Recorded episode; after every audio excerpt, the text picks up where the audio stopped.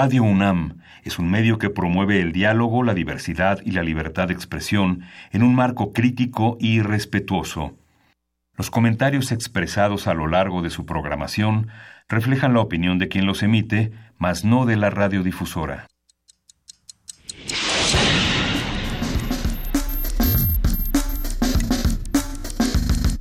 Primer movimiento. El mundo desde la universidad.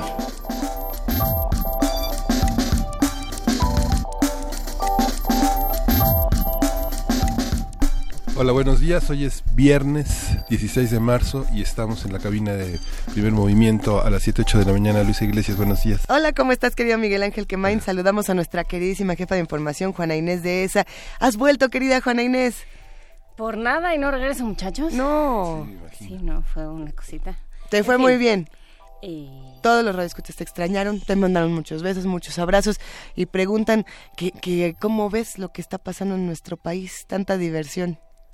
Y, y diversión que no es diversión, por supuesto. diversión que no es diversión, el INE que empieza ya a medio a decir cosas, luego a retractarse, luego que sí se pueden decir estas cosas, luego que la PGR no debe estar haciendo lo que está haciendo. Y bueno, por lo pronto nosotros escuché ayer la intervención de Alba Mora de Verificado eh, 2018, creo que fue interesante, creo que será un proceso interesante. eh, y bueno, cada uno hará su propia verificación Sí. de aquello con lo que se queda, aquello con lo que no, las razones por las que cada quien vota. No hemos hablado mucho aquí de qué lleva a alguien a, eh, a emitir su voto de tal, de tal o de, o de tal o cual manera, pero es temprano.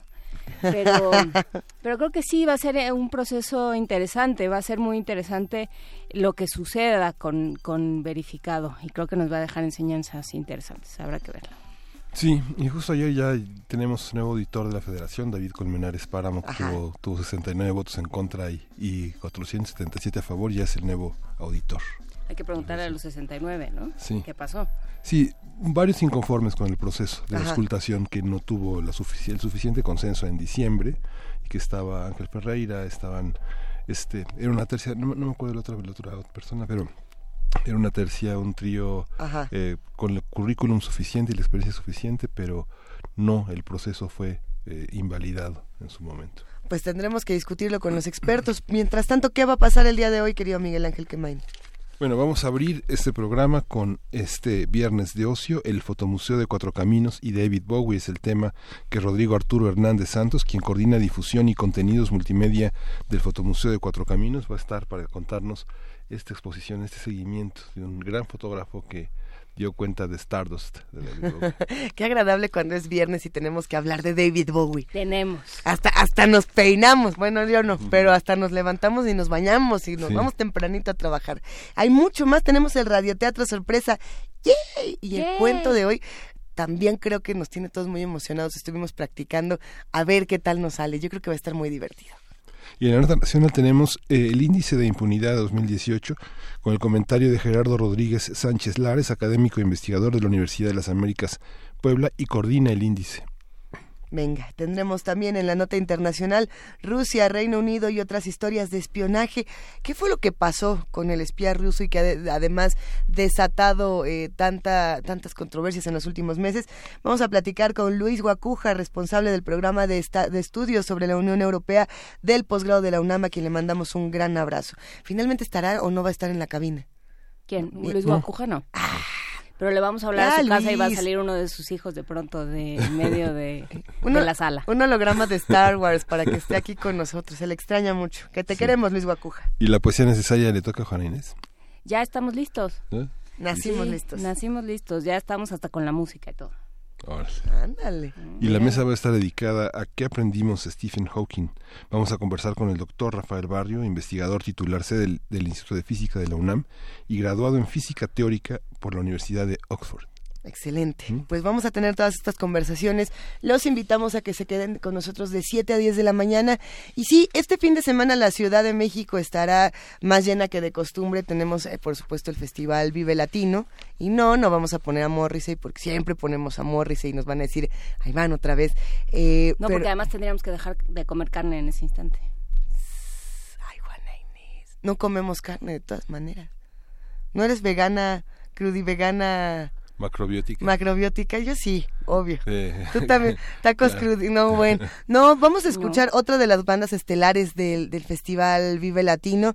Gorilas, esta banda virtual de rock alternativo liderada por Damon Albarn, que empieza en 1998 y que el año pasado sacó un disco interesantísimo, el Humans, que lo que tiene es que cada uno de los videos son viajes virtuales. Y que tiene, lo bonito que tiene Gorilas es que son humanos, son personas que no son personas. Que no son personas. Y, y hay que ver cómo le hacen. A mí me tocó ver a gorilas, si no me equivoco, fue en el Palacio de los Deportes. Y tenían esta pantalla gigantesca. Y fue genial.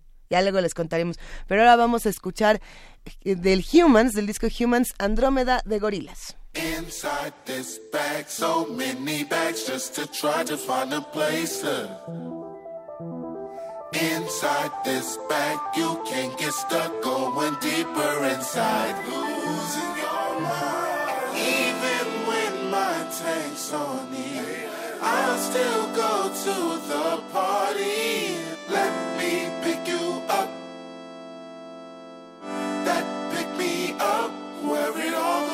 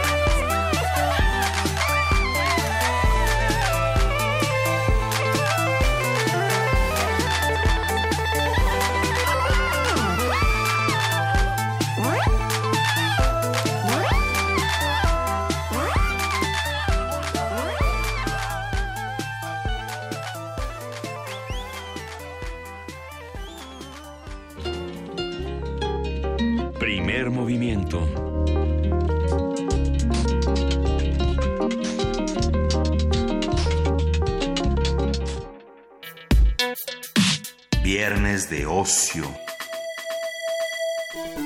del 22 de marzo al 30 de abril en el Fotomuseo Cuatro Caminos exhibirá este, Starman la exposición de David Bowie formada por fotografías, videos y música.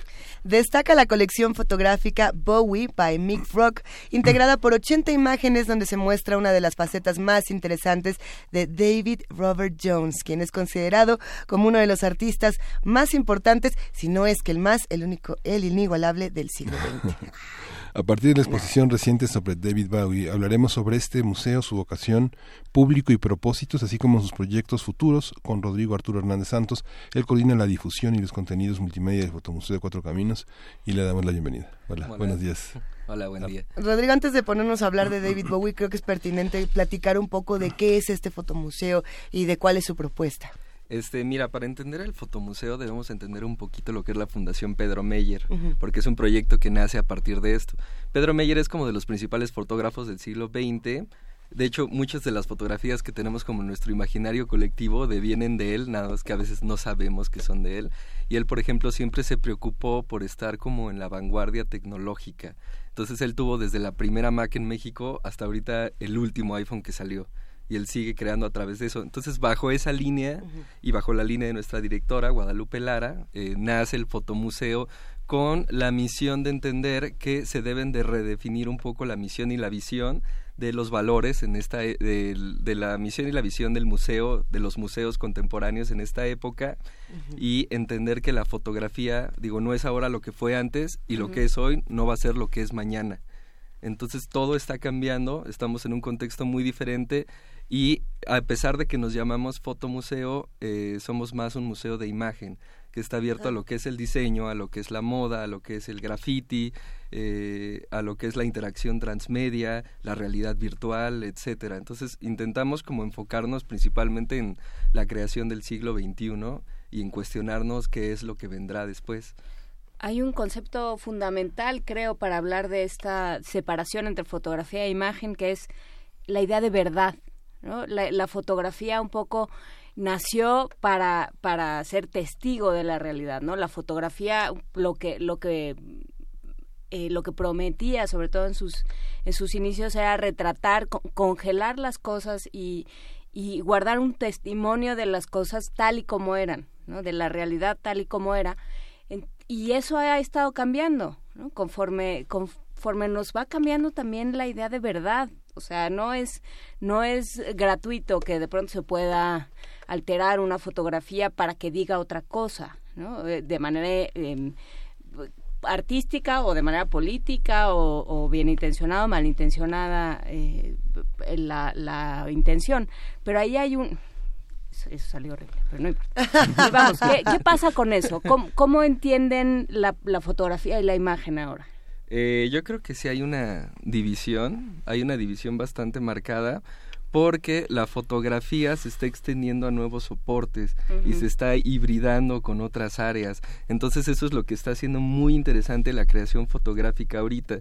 Y por ejemplo, ya cuando nos salimos de ese soporte y nos metemos, por ejemplo, con el motion design, que ahorita hay como una generación de gente que está haciendo un montón de cosas en 3D, que están haciendo un montón de cosas en nuevas técnicas en diseño, etcétera, fashion film, y entonces todo como que se va hibridizando, o sea, todo se va haciendo como que todo se está mezclando con todo y cada vez las fronteras son más porosas. Entonces, por ejemplo, en la fotografía eh, sentimos que, bueno, es una ficción que se nos vende como, como verdad. Eso quiere decir que toda la fotografía deviene de una ficción eh, qué es lo que el fotógrafo, qué es lo que le quiere mostrar a la gente, ¿no? Siempre está ese punto de vista atrás de ello. Desde hace muchos años ya dejamos de creer que la fotografía es una verdad absoluta, eso ya fue del siglo XX y ahorita lo que nosotros queremos enfocarnos es en qué sigue, es a dónde vamos. Hace poco tuvimos un coloquio latinoamericano de fotografía y en ese coloquio lo que intentábamos decir era, e, ese era el principal cuestionamiento, ¿A dónde vamos? ¿Qué es lo que sigue? Eh, cuáles son las nuevas eh, reglas del juego o ya no hay reglas o hacia dónde va a ir la imagen ahora. ahora en este punto en el que todos somos fotógrafos. Y eso es muy importante decirlo, en el fotomuseo entendemos eso, todos somos fotógrafos, todos somos capaces de crear imagen fotográfica en este momento. Y está súper padre que, por ejemplo, la gente ahora pueda hablar de su día a día a través del lenguaje de la imagen. O sea, eso está increíble y eso no demerita nada eh, la calidad de esa fotografía. Hablar de nuestro desayuno, de nuestra comida, de nuestros amigos. Está súper padre que en esta época estemos utilizando la imagen de esa forma. Y el fotomuseo lo que quiere es eso, es concientizarnos de que estamos envueltos en todo esto y de que todos somos creadores de alguna manera en este momento. Entonces buscamos como detonar la creatividad a partir de la interacción con la transmedia y con los nuevos soportes de la imagen. ¿Hasta dónde se puede llegar con esto? Por ejemplo, empezamos el programa con música de gorilas, justamente con este último disco, en el que los, los videoclips lo que tienen de interesante es que todos son 360 y que tú si traes tu lente especial con tu telefonito y demás, puedes ver todo lo que ocurre en todas partes del video, algo que no, por lo menos no hay muchos artistas visuales que se hayan aventado a hacer esto y menos músicos que se hayan aventado a hacer esto. Eh, eso, por ejemplo, hace contraste con la exposición justo que tuvo el Fotomuseo de York, que para muchos fue eh, fuera de serie. Nunca habíamos visto una exposición como esa en México. ¿no? Llegamos, vimos esta realidad virtual y dijimos, ¿Qué es? ¿En qué momento? No solo en qué momento a Björk se le ocurren estas cosas, sino a los museógrafos, cómo se les ocurre plantear todo esto, ¿no? ¿Cuáles son los límites o las cosas más innovadoras que se han estado discutiendo? Pues yo creo que lo más interesante de todo esto es que ya no hay límites. Ya no hay o sea, límites. ya no hay límites y que cada vez la, la tecnología está más al acceso de todos. Entonces eso está eh, facilitando las posibilidades de la creación y eso es lo que está increíble de este momento.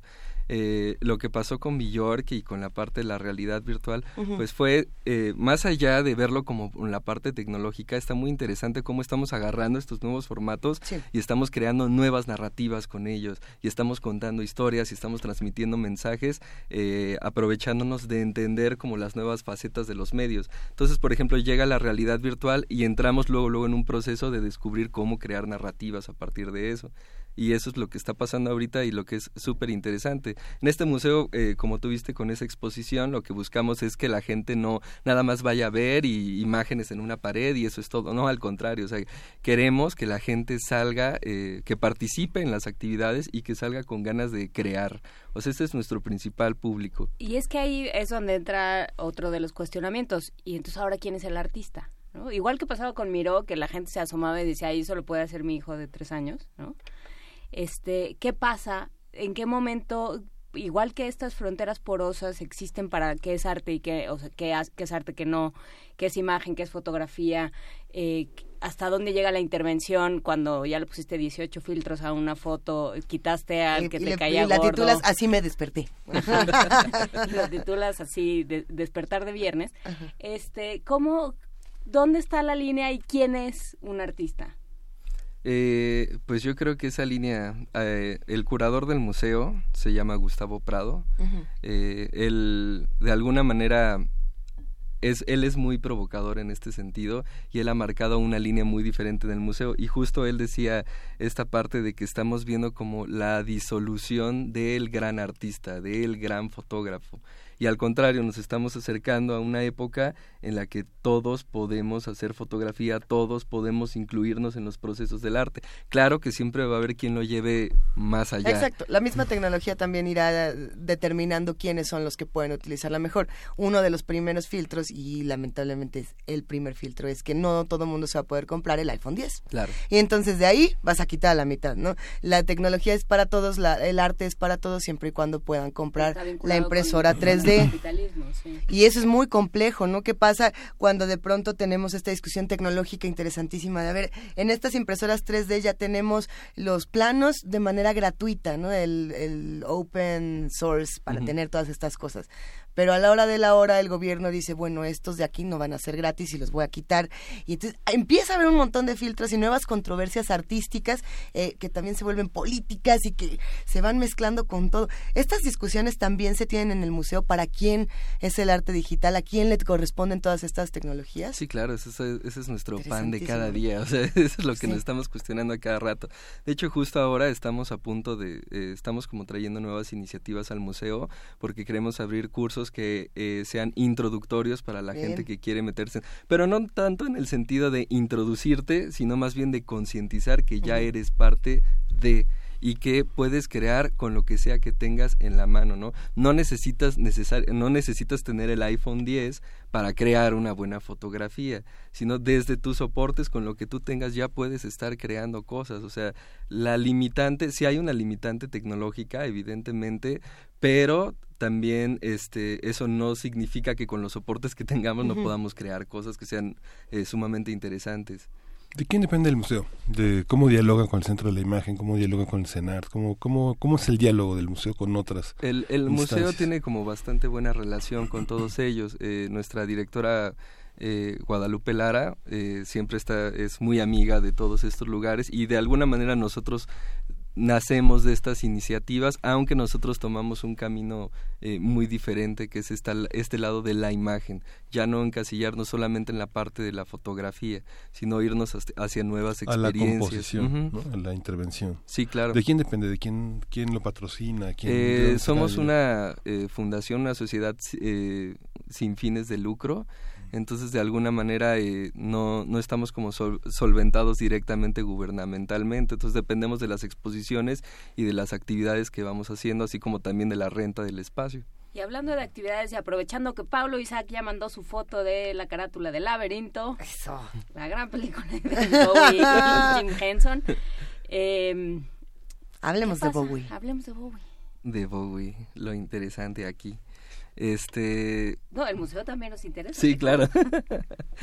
De hecho, yo creo que Bowie estaría muy interesante saber cómo estas nuevas tecnologías se van a apropiar eh, de, su, de su imagen y de su discurso, ¿no? Él, sería el primero en decir, ¿y qué, y qué quieren hacer? Cuéntenos. Yo creo que él sería el más interesado por en supuesto. Estar en todo esto. David Bowie siempre se definió por ser un artista que abrazó el espíritu de su época. O sea, mientras vimos artistas como Madonna, que por ejemplo en los ochentas, eh, todo bien noventas, ahí va, 2000, eh, 2010, pues ya no tanto, ¿verdad? Pero David Bowie sí fue una persona que abrazó cada, cada, el espíritu de cada época por la que fue transitando, creando nuevos personajes, lo cual lo hace alguien súper interesante y súper revolucionario en este sentido. Lo que vamos a ver en el fotomuseo es eh, una exposición que se llama Starman, y que son fotografías inéditas de la lente del legendario fotógrafo Mick Rock. Eh, es muy importante entender quién es Mick Rock, porque también es otro de estos fotógrafos que hemos visto miles de fotos de él, pero a veces no sabemos que las tomó Mick Rock. Creo que la más clásica y la que todo el mundo lo recuerda es, por ejemplo, la portada de Queen, donde está Freddie Mercury y los cinco así como iluminados eh, por la parte de abajo. Esa, por ejemplo, foto es de él, eh, fotos de Lou Reed, de Sid Barrett, etcétera pero con David Bowie él creó una relación un poco más estrecha, más de amistad. Él sí pudo conocer esta parte de, David Robert Jones, ¿no? La, la, parte que había detrás del performance de David Bowie.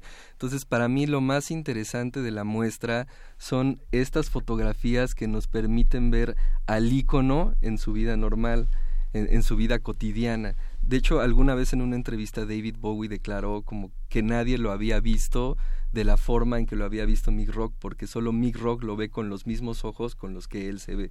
Hay, hay algunos fotógrafos que han intentado hacer este mismo recorrido, es el caso de Helmut Newton, por ejemplo, o, o, el caso también de Terry Richardson, que ha sido un fotógrafo bastante controversial en los últimos años.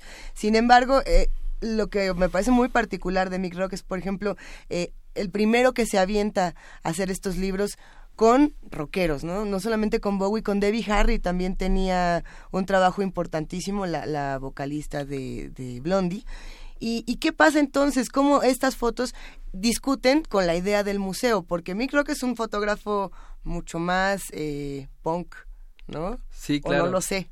Sí, e, e, es, ahora sí que es el, aunque él odia que se lo digan, pero pues es como el fotógrafo más icónico de los años 70. Ajá. Aunque, digo, sigue creando producción que es increíble, pero su producción más icónica y por la que lo recordamos es la de, la de esos años.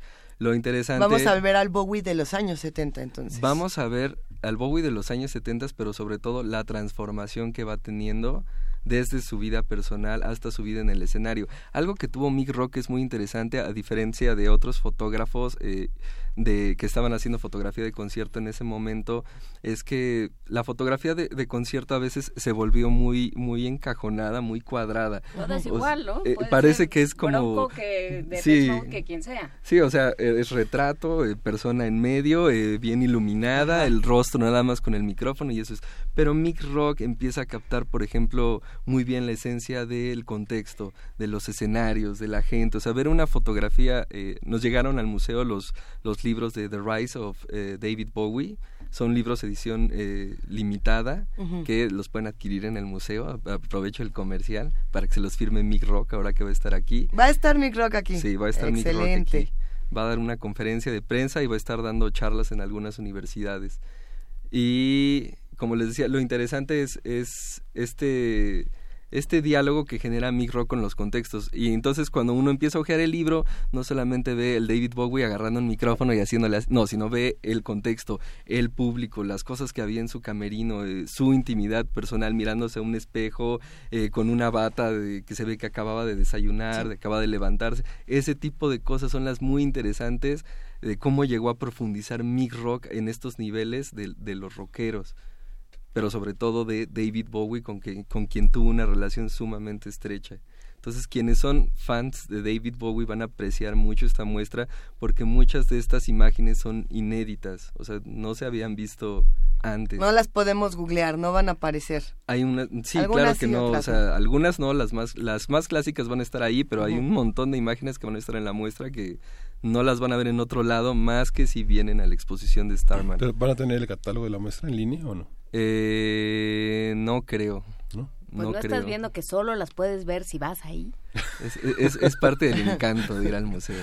Pero ahí está otro de los temas, ¿no? Parte de, los, de lo que se ha roto o de, o de lo que ha entrado en esta, eh, en esta porosidad de fronteras es estar en los lugares. Claro. De pronto ya tenemos acceso hasta desde las visitas virtuales hasta hasta poder ver conciertos eh, en, en, YouTube, ¿no? No solo podemos viajar en el espacio, podemos viajar en el tiempo de alguna manera, ver, ver conciertos que sucedieron hace tres meses o hace un año. Y también cómo entra el museo, o sea, el museo sigue, sigue siendo una entidad física, ¿no? De, de, eh, de, ladrillos y concreto y está puesto en un sitio. Y ahí hay cosas que no salen de ese recinto, pues. Claro. Eh, hace poco justo estábamos hablando con nuestro curador, con Gustavo Prado, sobre esto, porque él nos decía, si la imagen ya está en todos lados y la podemos ver desde cualquier soporte, pues ¿por qué irla a ver en una pared a un museo?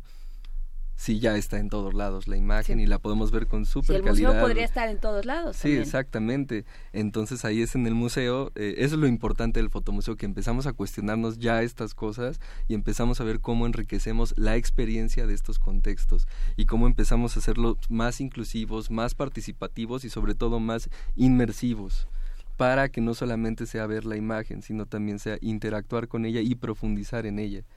Fíjate que hace algunas semanas en la Feria Internacional del Libro del Palacio de Minería, Rodrigo, nos tocó platicar con el pintor Arturo Rivera, una persona muy interesante con un discurso muy radical. Y él decía que absolutamente todos los museos en México estaban secuestrados. Esa fue la manera de decirlo. Y que no se presentaban nuevas cosas, que, se utilizaban eh, puntitos en las paredes y que decían, bueno, pues esto es arte.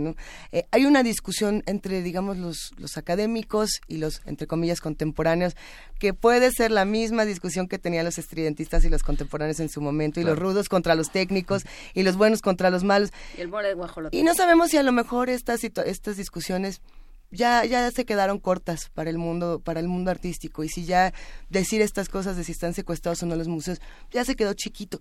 ¿Tú qué opinas con estos nuevos movimientos y con todas estas nuevas tecnologías? Siempre habrá voces que van a decir, esto no sirve, y esto es de chavitos, y esto... Ah". ¿Qué pasa con eso? Pues yo creo que estamos en un, en un momento en el que los museos necesitan replantearse, ¿no? Eso es eso es muy evidente. Los museos eh, de alguna manera necesitan redefinirse. Entonces eh, hay, hay algunas muestras a las que vamos y seguimos viendo como muestras muy clásicas, pero hay otros museos como por ejemplo el Museo del Mañana en Brasil que ya traen otras cosas muy diferentes, donde ya todo es tecnológico, donde ya todo son pantallas, o museos que ya están muy inmersos en la realidad virtual. Y lo que nos preocupamos en el, en el fotomuseo es por entender estos cambios y por adaptarlos de la mejor manera y hacerlos los, lo más inclusivos posibles para las personas. ¿Y qué pasa? Justamente creo que ese es, una buen, ese es un buen tema. ¿Qué pasa con las audiencias? O sea, ¿qué pasa con quienes, los visitantes del museo? Porque muchas veces estamos acostumbrados a, la cosa del siglo XIX escolástica. Nuestra fichita. La fichita. Esto es lo que usted tiene que pensar. Usted va a ver esta obra y lo que tiene que pensar es dos puntos, ¿no? Se tiene que fijar en la línea, en la composición, el claro oscuro, la perspectiva. Y dése cuenta, ese ovni está ahí porque simboliza la alienación de los seres humanos. No vaya a pensar que otra cosa, punto. Y entonces luego te paras frente a la sopa Campbell's, te paras frente a cualquiera de estas... Em, ya la sopa Campbell's ya es, ya es este, del paleolítico, pero digamos, ya te paras frente a una pieza y no sabes qué hacer con ella. No sabes qué tienes que pensar. No sabes qué tienes que decir, qué, qué pasa con eso, qué haces con esa pieza, qué es lo que sucede con sus audiencias. Claro, ahí, de repente en el museo nos damos cuenta de que, por ejemplo, este tipo de obras generan, eh, se necesitan como tener muchos códigos eh, culturales para poder eh, descifrarlas. Y lo que nos preocupamos más es por traer propuestas que transmitan desde la misma propuesta. por ejemplo, en el museo no creemos tanto en el conceptualismo por el conceptualismo sin que exista, por ejemplo, de por medio una experiencia estética. Con esto me refiero a que tenemos como una obra que muy contemporánea y todo, pero no tiene una experiencia estética y solamente es un concepto por ser un concepto. Lo que nos interesa es irnos, por ejemplo, hacia el otro lado, con lo que está pasando ahorita en la tendencia, que es, por ejemplo, la estética por la estética.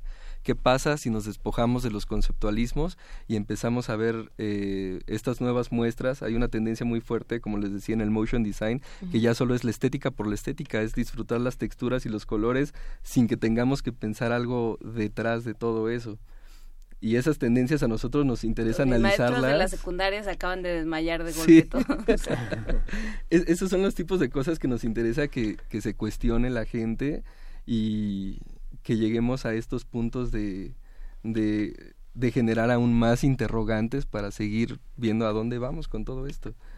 ¿Y qué pasa con los públicos? ¿Qué, o sea, ¿qué cara ponen? ¿No, ¿No los estudian como Sí, fíjate que eh, de repente hemos tenido en el museo, o sea, la mayoría de la gente que va al museo son estudiantes, pero también de repente puedes ver como una señora que va eh, del mercado y de repente entra al museo y de repente está como, como asombrada viendo lo que hay dentro y ese es en el momento en el que nosotros entendemos que de alguna manera lo estamos logrando, estamos incluyendo a la mayoría de los públicos que, que podríamos tener. ¿Cómo afecta el lugar donde están? ¿Dónde está el museo? Creo que no lo hemos dicho en ningún momento. El, museo está en Avenida Ingenieros Militares número 77, pero se encuentra justo en la división entre Naucalpan y eh, la delegación Miguel Hidalgo. Mm. Entonces es, a veces es un punto muy conflictivo en el que ahorita la violencia es eh, un poco fuerte, como saben, bueno, como se está expandiendo por toda la ciudad últimamente, pero de alguna manera eso a nosotros nos da como más eh, actitud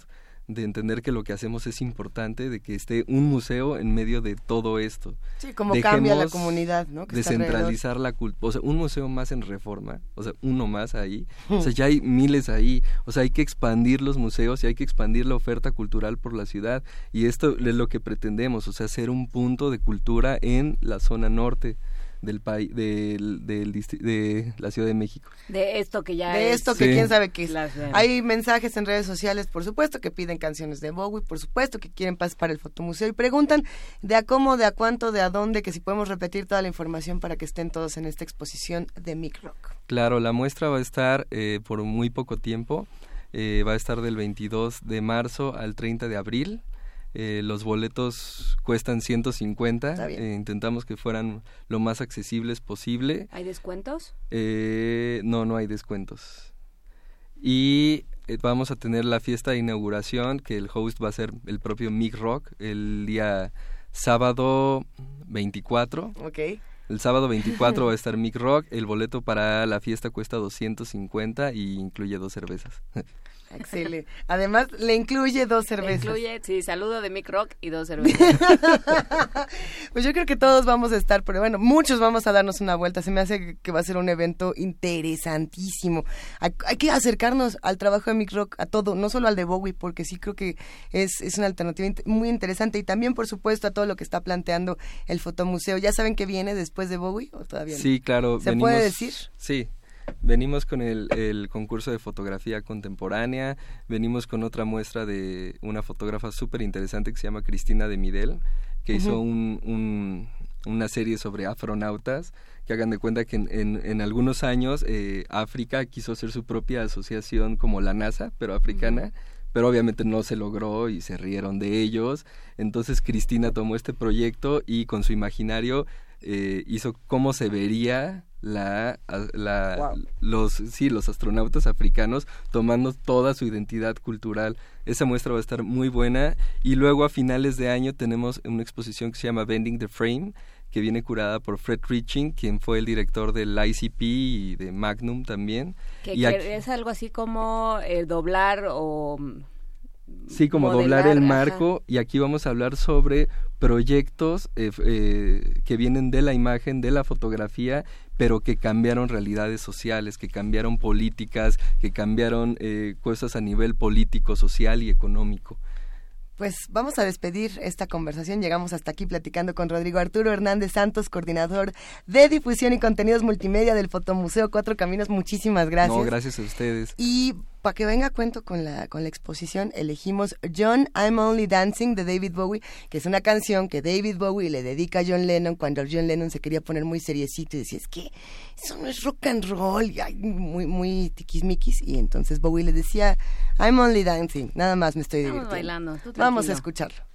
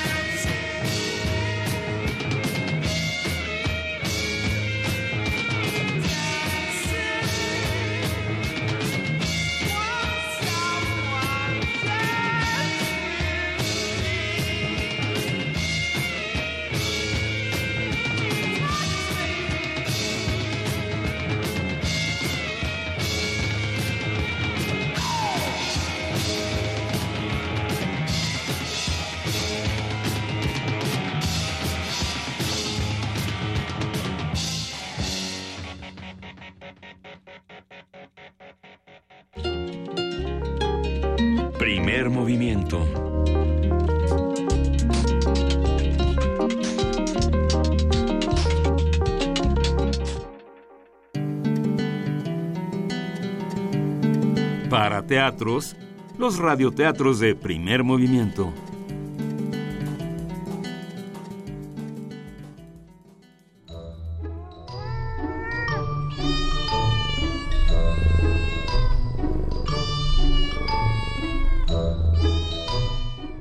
Disculpe, ¿es usted una bruja? De Emily Horn, ilustrado por Pavel Pavlak, editado por Norma.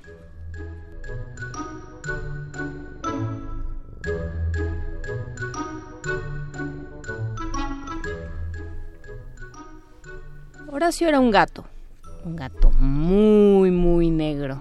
Vivía en la calle y no tenía muchos amigos, así que era bastante solitario. En los días fríos, Horacio iba a la biblioteca pública. La biblioteca era tibia y confortable y tenía muchos libros buenos para leer.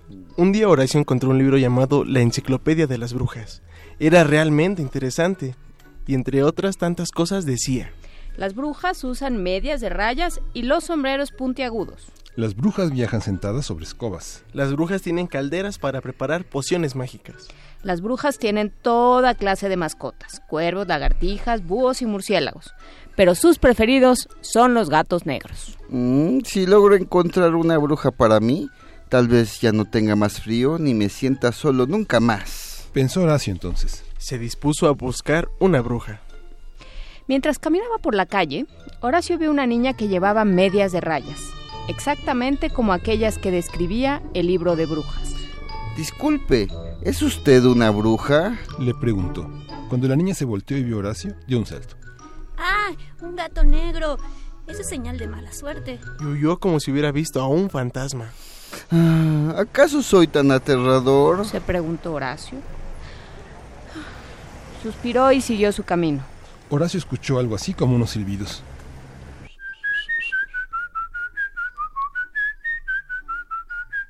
Y vio que alguien barría los adoquines con una escoba exactamente igual a la que aparecía en el libro. Esta tiene que ser una bruja. Disculpe, ¿es usted una bruja? Preguntó Horacio. La persona se dio la vuelta. Era un barrendero. ¿Qué, qué, qué, qué? ¿Acaso me veo como una bruja? Le preguntó Horacio mientras se reía a través de sus bigotes. Ups, dijo Horacio, y siguió caminando por la calle. Después Horacio vio a una mujer a través de una ventana. Ella estaba cocinando en una enorme caldera, exactamente como la que aparecía en el libro. Tiene que ser una bruja, pensó Horacio. Se acercó a la ventana. Disculpe, ¿es usted una bruja? Le preguntó Horacio. ¿Cómo te atreves a llamarme bruja?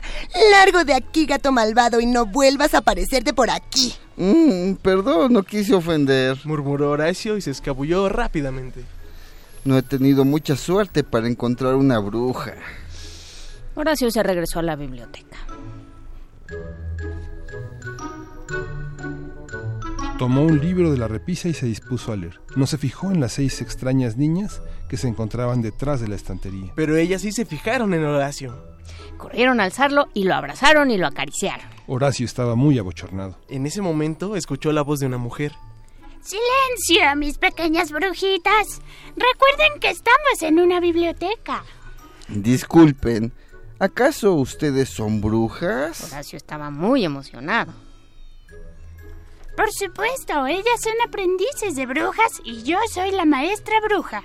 Y sin duda lo eran. Tenían escobas y medias de rayas y sombreros puntiagudos, exactamente como en, en las ilustraciones del libro. Mi nombre es Horacio y desde luego que todas pueden llevarme a casa. Así es. Concedió la maestra bruja. Pero también podemos llevarte a la escuela si así lo quieres. Mm, sí, por favor. Estuvo muy contento Horacio. Y todas las niñas aplaudieron.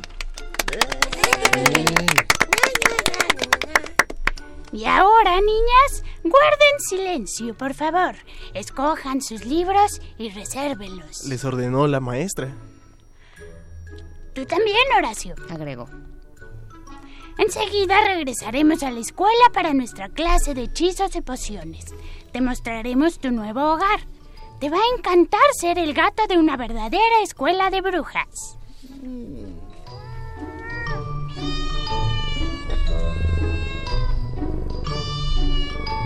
Disculpe, ¿es usted una bruja? De Emily Horn, ilustrado por Pavel Pavlak, editado por Norma.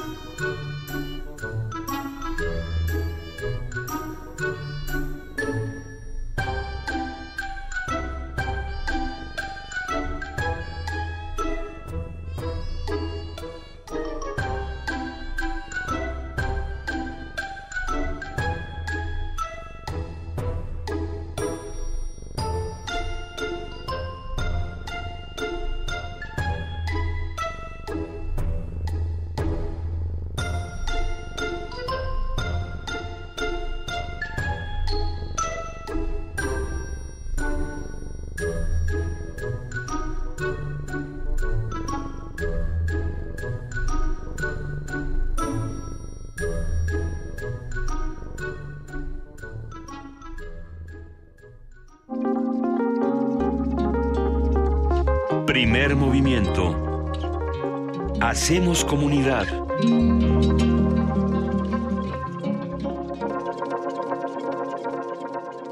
Son las 7 de la mañana con 52 minutos y a Mayra Elizondo le gustó el radioteatro y nos da muchísimo gusto.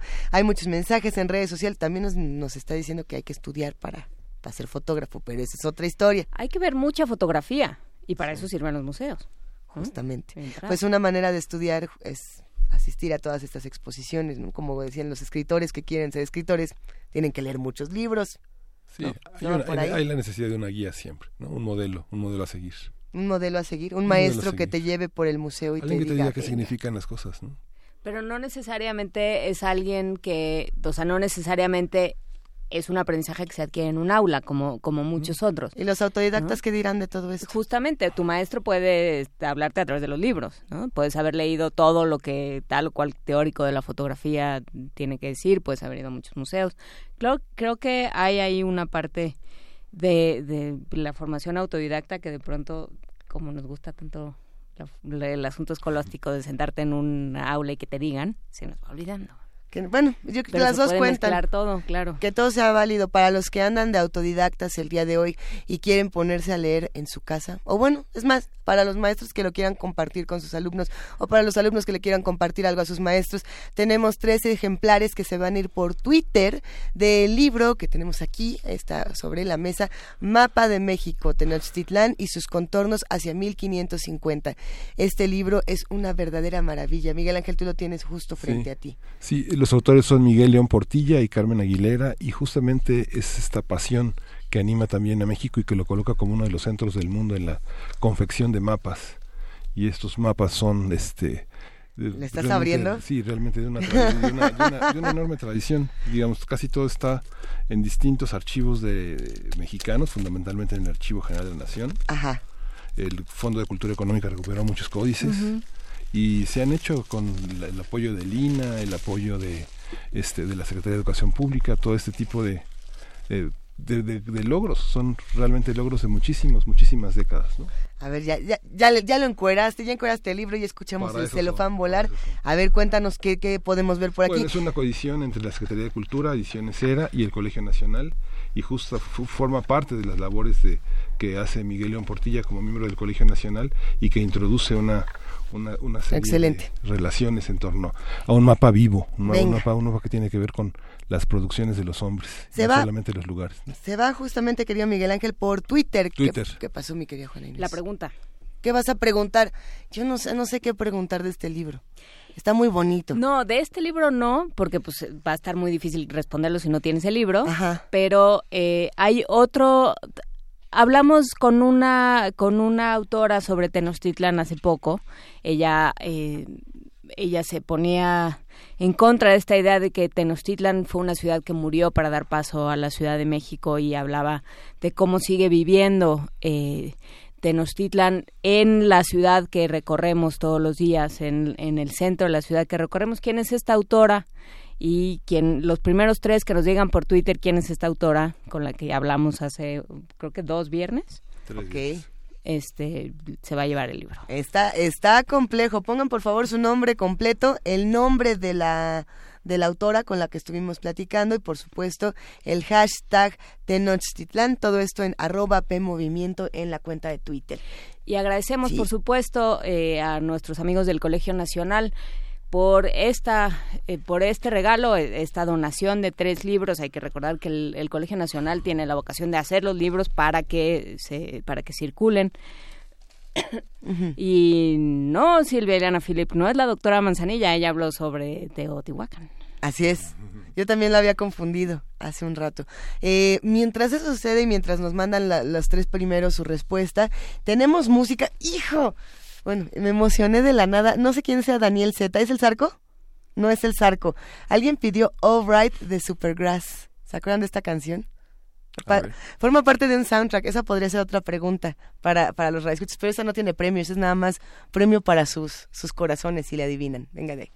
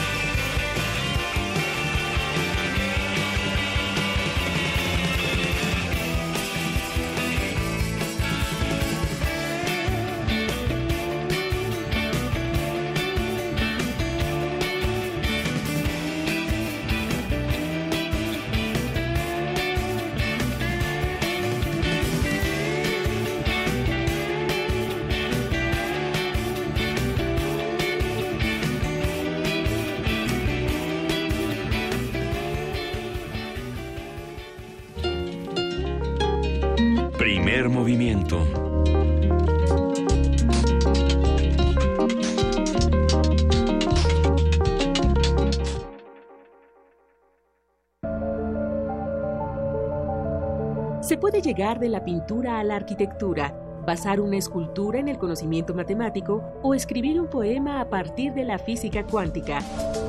La Cátedra Extraordinaria de Lectura José Emilio Pacheco y el Instituto de Investigaciones sobre la Universidad y la Educación te invitan al diplomado Materialidad inestable, diálogos entre lenguaje, arte y ciencia, para entender los lenguajes textuales y su relación con otras artes, ciencias y áreas del conocimiento. A partir del martes 3 de abril y hasta el mes de noviembre, en el Instituto de Investigaciones sobre la Universidad y la Educación, IISUE. Informes e inscripciones a difusión-iisue.unam.mx o al 5622-6986, extensión 2503. Los campos del conocimiento difuminan sus fronteras. Hola, soy Jackie Nava, ex campeona mundial de boxeo. Creo que en la política y en el deporte uno debe de jugar limpio, sin trampas. Los del PRI repiten y repiten por todos los medios las mismas falsas noticias contra el del PAN. Son golpes bajos, no dejes que te engañen. Solo buscan dañar a un joven brillante y honesto en el que muchos creemos. Yo como tú creo que México merece un cambio joven y valiente. Partido Acción Nacional. Yo sí quiero un México sin influyentismo, sin corrupción y sin impunidad. Donde se genere riqueza, haya trabajo y prosperidad para todos. Lo quiero yo. Lo queremos todos. Y es el proyecto de nación por el que un equipo de ciudadanos libres, empresarios, académicos, intelectuales y todo el equipo de Morena ya estamos trabajando. Juntos haremos historia. Morena, la esperanza de México. Juntos haremos historia. Náhuatl, Mixteco, Maya, Celtal, Tzotzil, Zapoteco, Otomí. Las lenguas originarias de México reunidas en un espacio de interculturalidad. Calme Cali. Calme Cali. Acompáñanos a conocer las diferentes culturas indígenas de nuestro país en voz de sus hablantes. Todos los jueves a las 10 de la mañana. Retransmisión domingo 15.30 horas. Por el 96.1 de FM. Radio UNAM. ¿Sabías que somos las y los ciudadanos los que recibimos y contamos los votos cuando hay elecciones? No es el gobierno ni los partidos políticos, somos nosotros. Sí, tú, yo, tus familiares, tus amigos, nuestros vecinos, todos podemos salir sorteados y tener la responsabilidad y el honor de estar en las casillas el primero de julio. Si un capacitador asistente electoral toca tu puerta, ábrele y capacítate. Tu participación es muy importante y porque mi país me importa, te invito a que seas parte de estas elecciones. INE. Para tener el México que queremos hay que decidir. Para poder decidir tenemos que participar. Y para participar hay que recoger nuestra credencial para votar. Recuerda que el 16 de abril es la fecha límite para recoger tu credencial en el módulo del INE donde hiciste el trámite. Porque mi país me importa, yo ya estoy listo para votar en las próximas elecciones. Instituto Nacional Electoral, INE. La Escuela Nacional de Trabajo Social y Radio UNAM presentan Vida cotidiana, Sociedad en Movimiento. Un programa para analizar las distintas problemáticas sociales y documentar alternativas e intervenciones para enfrentarlas. ¿Por dónde empezamos? Acompáñanos todos los viernes a las 4 de la tarde por el 96.1 de FM. Radio UNAM. Experiencia sonora. Entonces, ¿qué? ¿Te vas a seguir haciendo? ¿Vas a seguir permitiendo que todos estos políticos mediocres y corruptos... Sí, eso. Sigan haciendo lo que se les da la gana con nuestras vidas. ¿Te vas a quedar cómodo en tu casa ese domingo tan importante? Mientras estos tipejos siguen violando una y otra vez tus derechos. De una vez te digo. Que yo no.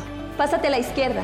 Todo México se está pasando a la izquierda. El PT te acompaña. El PT te empodera. El PT está de tu lado. México se define entre ir hacia atrás o ir hacia adelante, entre movernos por el enojo que destruye o ser motivados por la experiencia que construye. Ir hacia atrás es cancelar la educación de calidad. Ir hacia adelante es hacer del conocimiento nuestra fuerza. Ir hacia atrás es perdonar a los criminales. Ir hacia adelante es aplicar la ley a los delincuentes. Ser potencia es más que un deseo. Es trabajar para que cada familia cumpla sus sueños. El camino es hacia adelante. Lo mejor está por venir. PRI.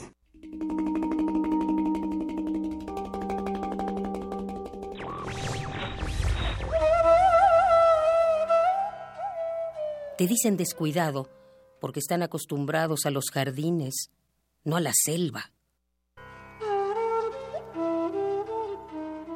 Jaime Sabines.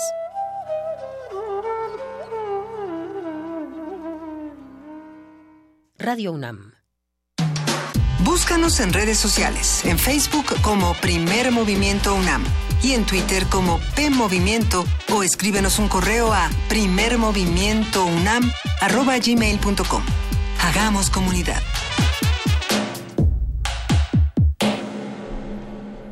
Ya son las 8.05 de la mañana, 8.06 de la mañana de este viernes 16 de marzo y estamos en la cabina en Radio UNAM y transmitiendo a través de TV UNAM.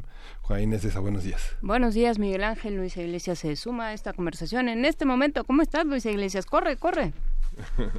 Estaba en el baño, pero qué bueno que puedo tomar el micrófono de pie y saludar a todos los que nos están observando a través del canal 120 y del 20.1 de TV Abierta en TV UNAM. Eh, es una mañana muy interesante. Hemos pasado por David Bowie, por los museos, por los radioteatros, por las discusiones autodidactas o no autodidactas. ¿Qué opinan de todo lo que hemos estado platicando aquí en Primer Movimiento? Los invitamos a que nos llamen, a que nos escriban y sobre todo a que sigamos haciendo comunidad todos juntos. ¿Qué les parece si nos vamos a nuestra nota internacional, nacional? Nacional. Vámonos a la nacional primero y seguimos platicando. Primer movimiento.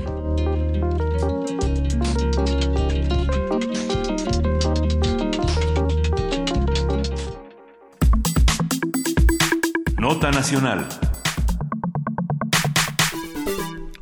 De acuerdo con los resultados del Índice Global de Impunidad México 2018 que se presentaron el martes pasado, México es el país más impune de América Latina y ocupa el cuarto sitio a nivel mundial con 69.21 puntos. Croacia tiene el menor índice con 36.01 y Filipinas el puntaje más alto con 75.6. De las 32 entidades que integran la República Mexicana, en 26 se agravó el porcentaje de delitos no aclarados y en promedio menos del 4% de las denuncias se resuelven, además de que 93 de cada 100 delitos que se cometen no se denuncian. Los estados con los índices, índices de impunidad más alta son Estado de México 80.06. Tamaulipas 78.8. Baja California 78.08. Coahuila 77.8. Quintana Roo 77.33. Guerrero 76.08. Aguascalientes con 75.85. Veracruz 75.62. Puebla con 75.59. Oaxaca con 75.12. Y bueno, hay que hacer un análisis de estos resultados, la forma en que se llega a ellos y la mejor forma de traducirlos en políticas públicas. Ah, esto es importante. Vamos a conversar con Gerardo Rodríguez Sánchez Lara. Él es académico e investigador de la Universidad de las Américas Puebla y coordinador del IGIMEX 2018. Del Índice Global de Impunidad de México 2018. ¿Cómo estás, Gerardo? Muy buenos días. ¿Qué tal? Muy buenos días. Saludos desde Puebla. Muchísimas gracias por tomarnos la llamada. Es un tema interesante y habrá entonces que preguntar qué pasa con estos resultados, qué significan para nuestro país. Mira, eh, en resumen es que no tenemos un sistema de justicia y de seguridad bien armado, bien apertrechado en materia para, combatir la impunidad. La impunidad, eh, la definición sencilla, son los delitos que no son castigados. Y lo que vemos en, en el país, en los estados, es que hay sistemas verdaderamente colapsados. No hay suficientes, por ejemplo, agencias del Ministerio Público y cuando las hay, están muy mal armadas, con poco personal.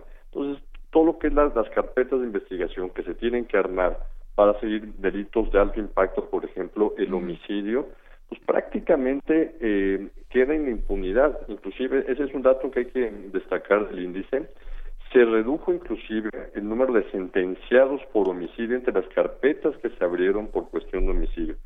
Hay estados de la República en donde prácticamente eh, vivir, este, matar es, es, facilísimo y no y no va a tener consecuencias. Te, hablo como estados como Veracruz, como Tamaulipas, como Coahuila, el Estado de México también. Eh, la vida no vale nada. Eh, ya ni digamos el tema del robo, por ejemplo. Si nosotros calculamos el número de delitos que se cometen en el país, que rondan alrededor de los 25 millones de delitos al año, cifra del INEGI, se castigan al, menos de el, el 1%, alrededor del 0.7% termina algún tipo de sentencia favorable o negativa hacia los eh, hacia las víctimas. Entonces, eh, la impunidad en México es generalizada, como bien lo, lo, lo señalaron en su resumen. México está en, la lista de los peores países, como es Filipinas, Camerún, la India, y encontramos que el problema sí es federal, pero está focalizado en los estados. Con esto termino.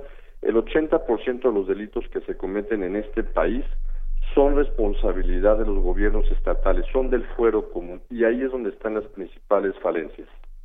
Sí, eh, hay que decir que en Filipinas, por ejemplo, el, el, eh, el presidente Rodrigo Duterte ganó diciendo que él podía matar y que había que matar cuando era necesario, ¿no? que a él no le temblaba el pulso para, para matar a un narcotraficante si era necesario. Digamos, con esos países, en esa liga estamos, estamos compitiendo. Así es, mira, eh, no es no es este coincidencia. En, en, los últimos en los últimos eh, países estamos eh, naciones en las de la, delincuencia organizada penetrado las estructuras de gobierno y hay altos niveles de delincuencia. Entonces, eh, con, con la guerra contra las drogas del presidente Calderón, que inicia y que continuó con el presidente Peña Nieto, los delitos en muchos estados se dispararon. Pero ¿qué sucede? Las capacidades del sistema de justicia y del sistema de seguridad son prácticamente las mismas. Entonces, la impunidad va a ser rampante y si, y si como continúa la tendencia este año, al igual que el año pasado, sigue en aumento el, número de homicidios y de delitos y no le apostamos a fortalecer, tener eh, policías, jueces, fiscalías independientes y profesionales, los niveles de, impunidad van a seguir aumentando. Entonces, por eso es, es, un llamado de alerta a que eh, los, los estados de la República se pongan las pilas y, y, realmente vean el diagnóstico que les damos. Eh, les, dejo un dato que, nosotros lo visibilizamos hace cuatro años cuando sacamos el índice. El mundo tiene promedio 16 jueces por cada 100.000 habitantes. Tasar por 100.000 habitantes te permite comparar a estados chiquitos como Malta o eh, Estados Unidos. Y aquí en México, Colima con el Estado de México. Entonces, para 100.000 personas, el mundo tiene 16 jueces, por ejemplo. México tiene cuatro jueces por cada 100.000 habitantes. Tenemos cuatro veces menos que el resto del mundo. Entonces, eh, hay, hay, hay, que analizar los números fríamente. Eh, no hemos puesto atención a la situación que guardan las instituciones en los estados de seguridad y de justicia. Y ya ni hablemos de las prisiones. eh, a ver, y ¿Le sorprende a alguien este resultado, Gerardo Rodríguez? Mira, no nos sorprende, no, y, por eso no, no, nos dedicamos a analizar el 0.7% de delitos que son castigados. Nos interesa saber por qué el 99.3% de los delitos que se cometen en este país no son castigados. Por ejemplo, policías estatales, y, si quieres traemos a colación el tema del ejército y la ley de seguridad interior. Resultados de diciembre del año pasado de gobernación indican que tenemos una tercera parte de los policías estatales que se requieren, ¿no? Eh, y es por eso que, por ejemplo, los gobernadores apoyaron la ley de seguridad interior porque es más fácil pedirle al ejército que mande efectivos militares a cuidar sus carreteras, ¿no? A cuidar zonas de eh, peligrosas de donde hay delincuencia organizada, porque, porque no tiene un estado de fuerza suficiente. Caso de Puebla. Puebla tiene alrededor de 3.200 elementos. El cálculo que da gobernación es que tendrá que tener alrededor de 9.000. Entonces se le hace muy fácil al gobierno del estado pedir un estado de fuerza de militares de alrededor de 2.500 soldados. Entonces eh, ha sido ha sido una irresponsabilidad crónica de los últimos gobernadores de los últimos 20 años que dejaron colapsar al sistema de, seguridad en sus estados. Y, me, gustaría hacer una distinción porque creo que para, para fines de este índice global es importante y tú te has dedicado, eh, Gerardo Rodríguez, a trabajar sobre seguridad nacional durante mucho tiempo. Eh, ¿Cuál es la distinción entre uso de la fuerza e impartición de justicia? Porque creo que en ese sentido la ley de seguridad interior tiene, tiene, nos queda de ver bastante, ¿no? Sí, bueno, el, el uso de la fuerza es, es una competencia en, en México y en el mundo de los poderes ejecutivos, ¿no? De los que tienen que hacer, de ejecutar la ley, que se cumpla la ley. Y el uso de la fuerza legítima es parte de las funciones de todos los estados que ostentan supuestamente el monopolio de la de la seguridad, de la violencia, perdón. En este país la, la, violencia ya no es un monopolio, ya lo tiene la delincuencia organizada, ya lo tienen agentes privados, autodefensas, etcétera. Entonces, eh, aplicando con derechos humanos, con protocolos de uso de la fuerza, se, se, debe utilizar para abatir los niveles de impunidad y cumplir la ley y que haya Estado de Derecho. Países progresistas como Alemania, los países nórdicos, eh, Francia, Chile, Colombia, saben utilizar el uso de la fuerza cuando es necesario y bajo criterios de protección de los derechos humanos.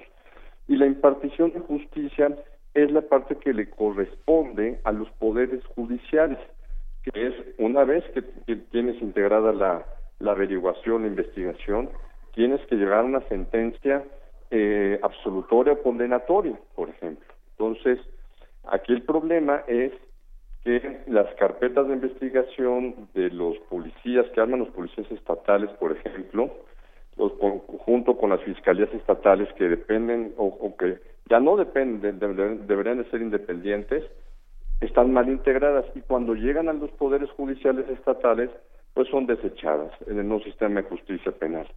Entonces, para nosotros, eso es la virtud del índice. Vemos el problema de la impunidad como un sistema que no solamente le compete al ámbito de las agencias de seguridad, sino también que tiene una conexión con el ámbito judicial. ¿Qué, pasa cuando tenemos eh, estos resultados y se tienen que discutir con otras universidades y con otras áreas de estudio? Pensando, por ejemplo, que eh, ya se tienen los resultados de cada estado, la universidad, por ejemplo, la UNAM tendrá una responsabilidad, habrá que ir eh, repartiendo el conocimiento y viendo un análisis mucho más profundo. ¿Esto se ha discutido? ¿Ya se tienen ciertas, ciertas discusiones posteriores? Sí, no, la verdad es que el índice ha abierto un debate académico espectacular lo hemos presentado en la UNAM, por ejemplo, por ejemplo en el Centro de Investigaciones eh, sobre América del Norte, en el CISAN. Tenemos colegas de la UNAM también que colaboran con nosotros analizando los resultados e interpretándolo. Se pueden hacer muchísimas eh, interpretaciones, por ejemplo, eh, económicas, la economía del delito, por ejemplo, el cálculo de cuántas instituciones se necesitan en los estados, ¿no? En materia de seguridad, de justicia eh, trabajamos mucho también con psicólogos, así es que eh, yo sé, Juan Inés, que tu espacio es muy escuchado por académicos y por alumnos de la universidad y de otras universidades. Eh, invitarlos a que participen con nosotros en el Centro de Estudios sobre Impunidad y Justicia, que nos manden correos electrónicos si tienen alguna investigación en la que podamos ayudarlos con el modelo econométrico, con la base de datos para correr datos y para hacer interpretaciones también cualitativas de este fenómeno. Hay, hay, mucho que hacer eh, de manera multidisciplinaria. ¿Es un problema de infraestructura en realidad? ¿Qué, ¿Qué, papel juega la corrupción, la visibilidad de algunos delitos, la impericia de algunos ministerios? Digamos que en esta interpretación, digamos, la impunidad fundamentalmente es un problema de infraestructura. Mira, para nosotros eh, un 33% de la impunidad que tiene este país es de las capacidades instaladas, de los problemas que tienen el, aparato de seguridad. Otro 33% del peso de nuestro índice eh, nos, está llevando a que es eh, la infraestructura de seguridad y alrededor de un 50% es un mal funcionamiento, un 40 o 50, un 40% es mal funcionamiento pero, pero es mal funcionamiento porque no hay las capacidades suficientes. Están literalmente eh, eh, agobiadas, colapsadas eh, las, las del Ministerio Público, los jueces, los policías en los estados, ¿no? o sea, sí hay un asunto de infraestructura, también hay un asunto de, eh, de, voluntad política que siempre llegamos, cualquier conversación que tengamos en este espacio, llegamos al asunto, no importa si es sobre las jardineras de, este, de los camellones o cualquier cosa, llegamos a voluntad política. Eh, hablamos contigo hace un par de años, eh, Gerardo, sobre eh, la edición anterior del índice. ¿Cómo, cómo se compara? Sí, mira, hace dos años sacamos este mismo reporte para México y tuvo México perdió dos puntos del índice. El índice no es un porcentaje de delitos que no son castigados, más es un puntaje que damos de calificaciones de nuestro modelo. Hay estados de la República, como bien lo señalaron, que siguen aumentando los delitos, siguen aumentando los homicidios y las capacidades inclusive se redujeron. Hay estados de la República en donde han bajado el porcentaje de jueces, de policías. Por ejemplo, del tema penitenciario, también han reducido el, estado de fuerza de los policías eh, penitenciarios. Es, es, es, un, es un tema dramático. Entonces, siguen aumentando el porcentaje de carpetas de investigación que le dan seguimiento a las fiscalías estatales y los jueces. Entonces, eh, es, es, terrible que tengamos gobernadores y, y, estados de la República, porque es una responsabilidad también compartida con los congresos, con los poderes judiciales en los estados, que no vean el drama, el, el, el, problema de la impunidad que es rampante en muchos estados.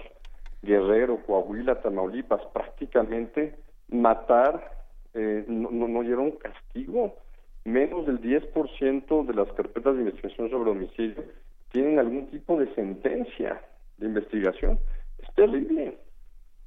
A ver, eh, justamente estamos consultando este índice que afortunadamente se puede descargar de manera gratuita eh, desde Internet. Ahora compartiremos la liga con todos los que nos escuchan. Eh, y, llama la atención, Gerardo, dentro de todo lo que no sorprende o todo lo que ya parece anunciado, debe de haber, porque es un, es un índice muy completo, es una información bastante rica, debe haber algo que digamos, ah, mira, por aquí, esto, esto no lo tenía claro, o esto no aparecía en el 2015. E, esto puede ser una herramienta que nos funcione o no? Eh, no, eh, es una herramienta muy útil y, gracias por comentarlo. La base de datos es descargable en la página de internet de la universidad. Pueden también consultar el anexo estadístico. Es, son datos públicos eh, que generan los propios estados. Entonces, eso ayuda mucho a identificar los problemas. No, no, no, no, es ciencia cuántica. Los, los candidatos a las gubernaturas, a la presidencia de la República, que revisen los datos que están ahí. Nosotros lo que ayudamos es a visibilizarlos, porque tiene su chiste sacarlos del INEGI y trabajarlos y exponerlos de una manera fácil para que eh, alumnos, investigadores, políticos, congresistas, lo sepan trabajar y puedan ver y resolver los problemas de impunidad en los estados. A ver, y vamos... Eh, mm, vamos explicando cómo es este puntaje de calificación del modelo, cómo, cómo organizan esta información. Mira, es, es del 0 al 100. el, el, los países, por ejemplo, o estados que tienen menor nivel de impunidad, caso de Croacia, rondan sobre los 26 puntos. ¿Qué quiere decir? Que tienen un porcentaje alto de jueces para impartir justicia, tienen, tienen menos delitos, eh, tienen más carpetas de investigación resueltas, tienen también eh, sentencias de eh, personas que cometen algún tipo de homicidio. Entonces, hay un equilibrio también en el sistema penitenciario. Tienen una relación de personal de, penitenciario con respecto a los reclusos. También eh, algo que medimos en términos de funcionamiento del sistema es cuántos cuántos reclusos tienen sentencia, ¿no? Caso de México, afortunadamente el sistema de justicia penal está reduciendo el porcentaje de personas que, están, que estaban en la cárcel y que no tenían sentencia. Eso también genera impunidad, es, es, una impunidad del Estado. Y si me lo permites también, eh, Juan Inés, comentar, eh, al final del documento traemos un diccionario de impunidad sobre los conceptos relacionados a este fenómeno que es que, es que es muy hetero, que había que ponerle nombre y apellidos. ¿Y como qué términos están por en este diccionario? Mira, te voy a poner uno. impunidad política, ¿no? ¿Qué, es, ¿Qué significa impunidad política y relación con el llamado pacto de impunidad? Bueno, eh, y está eso eh, eh, relacionado con el tema de corrupción. No podemos entender que en algunos estados de la República castigos de alta cuantía vinculados a gobernadores, exgobernadores o inclusive secretarios de estados federales queden sin castigo, ¿no? Y hay una protección de un gobierno entrante con un gobierno saliente. Para nosotros, por ejemplo, el periodismo de investigación es importantísimo. Por eso escogimos también una definición de un concepto que salió a la luz pública con la investigación de empresas fantasmas de animal político. El tema de empresas fantasmas. ¿Qué significa empresas fantasmas? Pues era un pacto de impunidad para robarse literalmente el dinero de los mexicanos y desviarlo. es que es un crimen lo que sucedió en muchos estados con estas empresas fantasmas. Eh, dinero que a mejor se debió haber ido a los policías, a los jueces, a las agencias del Ministerio Público o en temas de educación, salud, se desvió para otras actividades. A ver, tenemos justamente por aquí el, índice y es interesante que cierra justo con las recomendaciones de políticas públicas globales contra la impunidad. Eh, ¿Podemos compartir alguna de estas recomendaciones y ver qué también nos quedan por ahí, Gerardo? Sí, claro, mira, eh, a ver, hay recomendaciones que son políticas y hay recomendaciones que son técnicas. México tiene que revisar, México es un país de 124 millones de habitantes ya no es un país de 70 millones como los años 80. Es un país que tiene que invertir en infraestructura, seguridad y justicia. Segundo, también los delitos de alta cuantía, por, eso lo comentamos en de corrupción e impunidad, se tienen que castigar. Por eso, eh, nosotros sí ponemos eh, como experiencia el caso de la CICIG en Guatemala, esta comisión internacional financiada por Naciones Unidas que ayuda al Poder Judicial guatemalteco a perseguir delitos al más alto nivel. Hoy está en la cárcel una vicepresidenta y un presidente, Otto Pérez Molina, por corrupción con las aduanas guatemaltecas. Entonces, eh, necesitamos también, y es algo muy importante que hemos señalado, y es un tema, como bien dices, de voluntad política, independencia de los poderes judiciales, de las fiscalías y también cuerpos profesionales de seguridad. Eh, algo que también nos preocupa, la independencia de los cuerpos de eh, derechos humanos, los organismos de protección de derechos humanos, porque hemos detectado que países en donde se eleva la impunidad encontramos al menos tres delitos de lesa humanidad tortura, ejecución extrajudicial, desaparición y también encarcelamiento político. Cuatro delitos que están surgiendo en México también en los últimos años. Y, si me lo permites, finalmente también recomendamos que eh, los países hagan una evaluación seria de la calidad de su democracia y de los medios de comunicación. El periodismo de investigación es una herramienta fundamental para batir la impunidad en México y en China. El periodismo de investigación, ¿dónde se publica, Gerardo? ¿Dónde se, dónde, dónde se encuentra? ¿Cuáles son las fuentes? ¿Qué periódicos eh, le dan el largo aliento a esta? ¿Qué, qué medios? Están, ¿Son digitales, son impresos, son revistas? ¿qué? Mira, en, el caso de México hemos encontrado que los mayores casos de corrupción, de, de destape de casos de corrupción, se han dado en medios independientes del nuevo periodismo digital, ¿no? Como es el caso de Animal Político. Eh, en, por ejemplo, en eh, Alemania, que es uno de nuestros eh, aliados en temas de combate a la impunidad aquí en México, con las fundaciones políticas que están aquí, promovemos el premio el premio alemán de periodismo, ¿no? Entonces, incentivar que haya periodismo de investigación para desatar estas redes de corrupción política que generan impunidad. Entonces, eh, sí vemos una correlación de países que han tenido un deterioro de su calidad eh, del periodismo de investigación, por ejemplo, Rusia, eh, Filipinas también, que, eh, que ven amenazadas eh, estas condiciones de libertad de expresión e investigación para combatir la impunidad al más alto nivel. Guatemala, por ejemplo, también, Centroamérica. Países de Centroamérica y de Sudamérica tienen mejores, tienen mejores eh, medios de comunicación e investigación que están desatando estas, estas líneas de investigación. Eh, nos preocupa mucho eso. ¿Con qué reflexiones finales nos vamos a quedar el día de hoy para seguir discutiendo próximamente, querido Gerardo Rodríguez Sánchez? Pues mira, si me lo permites, hacer una, una, una invitación eh, a los colegas de la Universidad Nacional, eh, estudiantes, investigadores, a que hagamos fuerza para seguir visibilizando este, este tema. Ayer me preguntaba un, colega de, del financiero Bloomberg, me decía, oye, que ya estamos, dicen que estamos sobrediagnosticados. No es cierto. En materia de seguridad y justicia hay muchos temas que por mucho tiempo no se han investigado porque la información estaba reservada para las instancias de gobierno. Esperamos que este índice pueda ayudar a generar más investigaciones y a reducir lo que nosotros creemos que es el principal problema del país, la impunidad, porque es la impunidad la que genera violencia y corrupción en este país. Venga, te agradecemos muchísimo Gerardo y te mandamos un gran abrazo a ti y a todos nuestros amigos que se encargaron de este índice global de impunidad México. Muchas gracias, saludos. Seguiremos discutiendo y vamos a escuchar música de la recomendación de Paulo Isaac. Vamos a escuchar Bufón de Dieter Meller.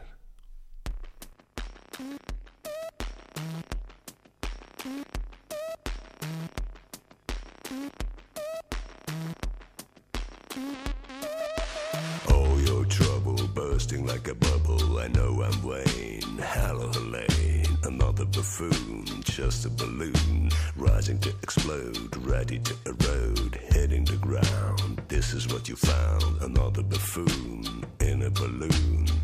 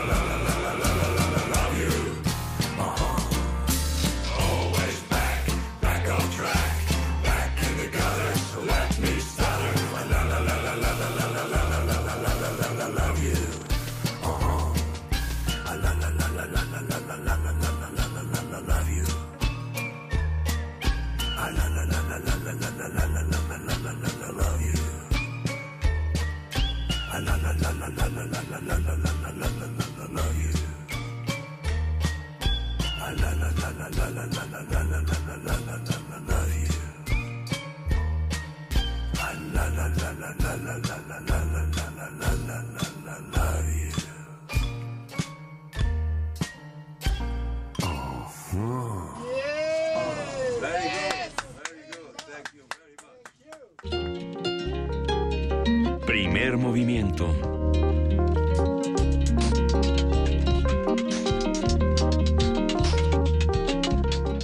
Seguimos aquí en primer movimiento, son las 8 de la mañana con 35 minutos y hay muchísimos comentarios en redes sociales, querido Miguel Ángel Quemain.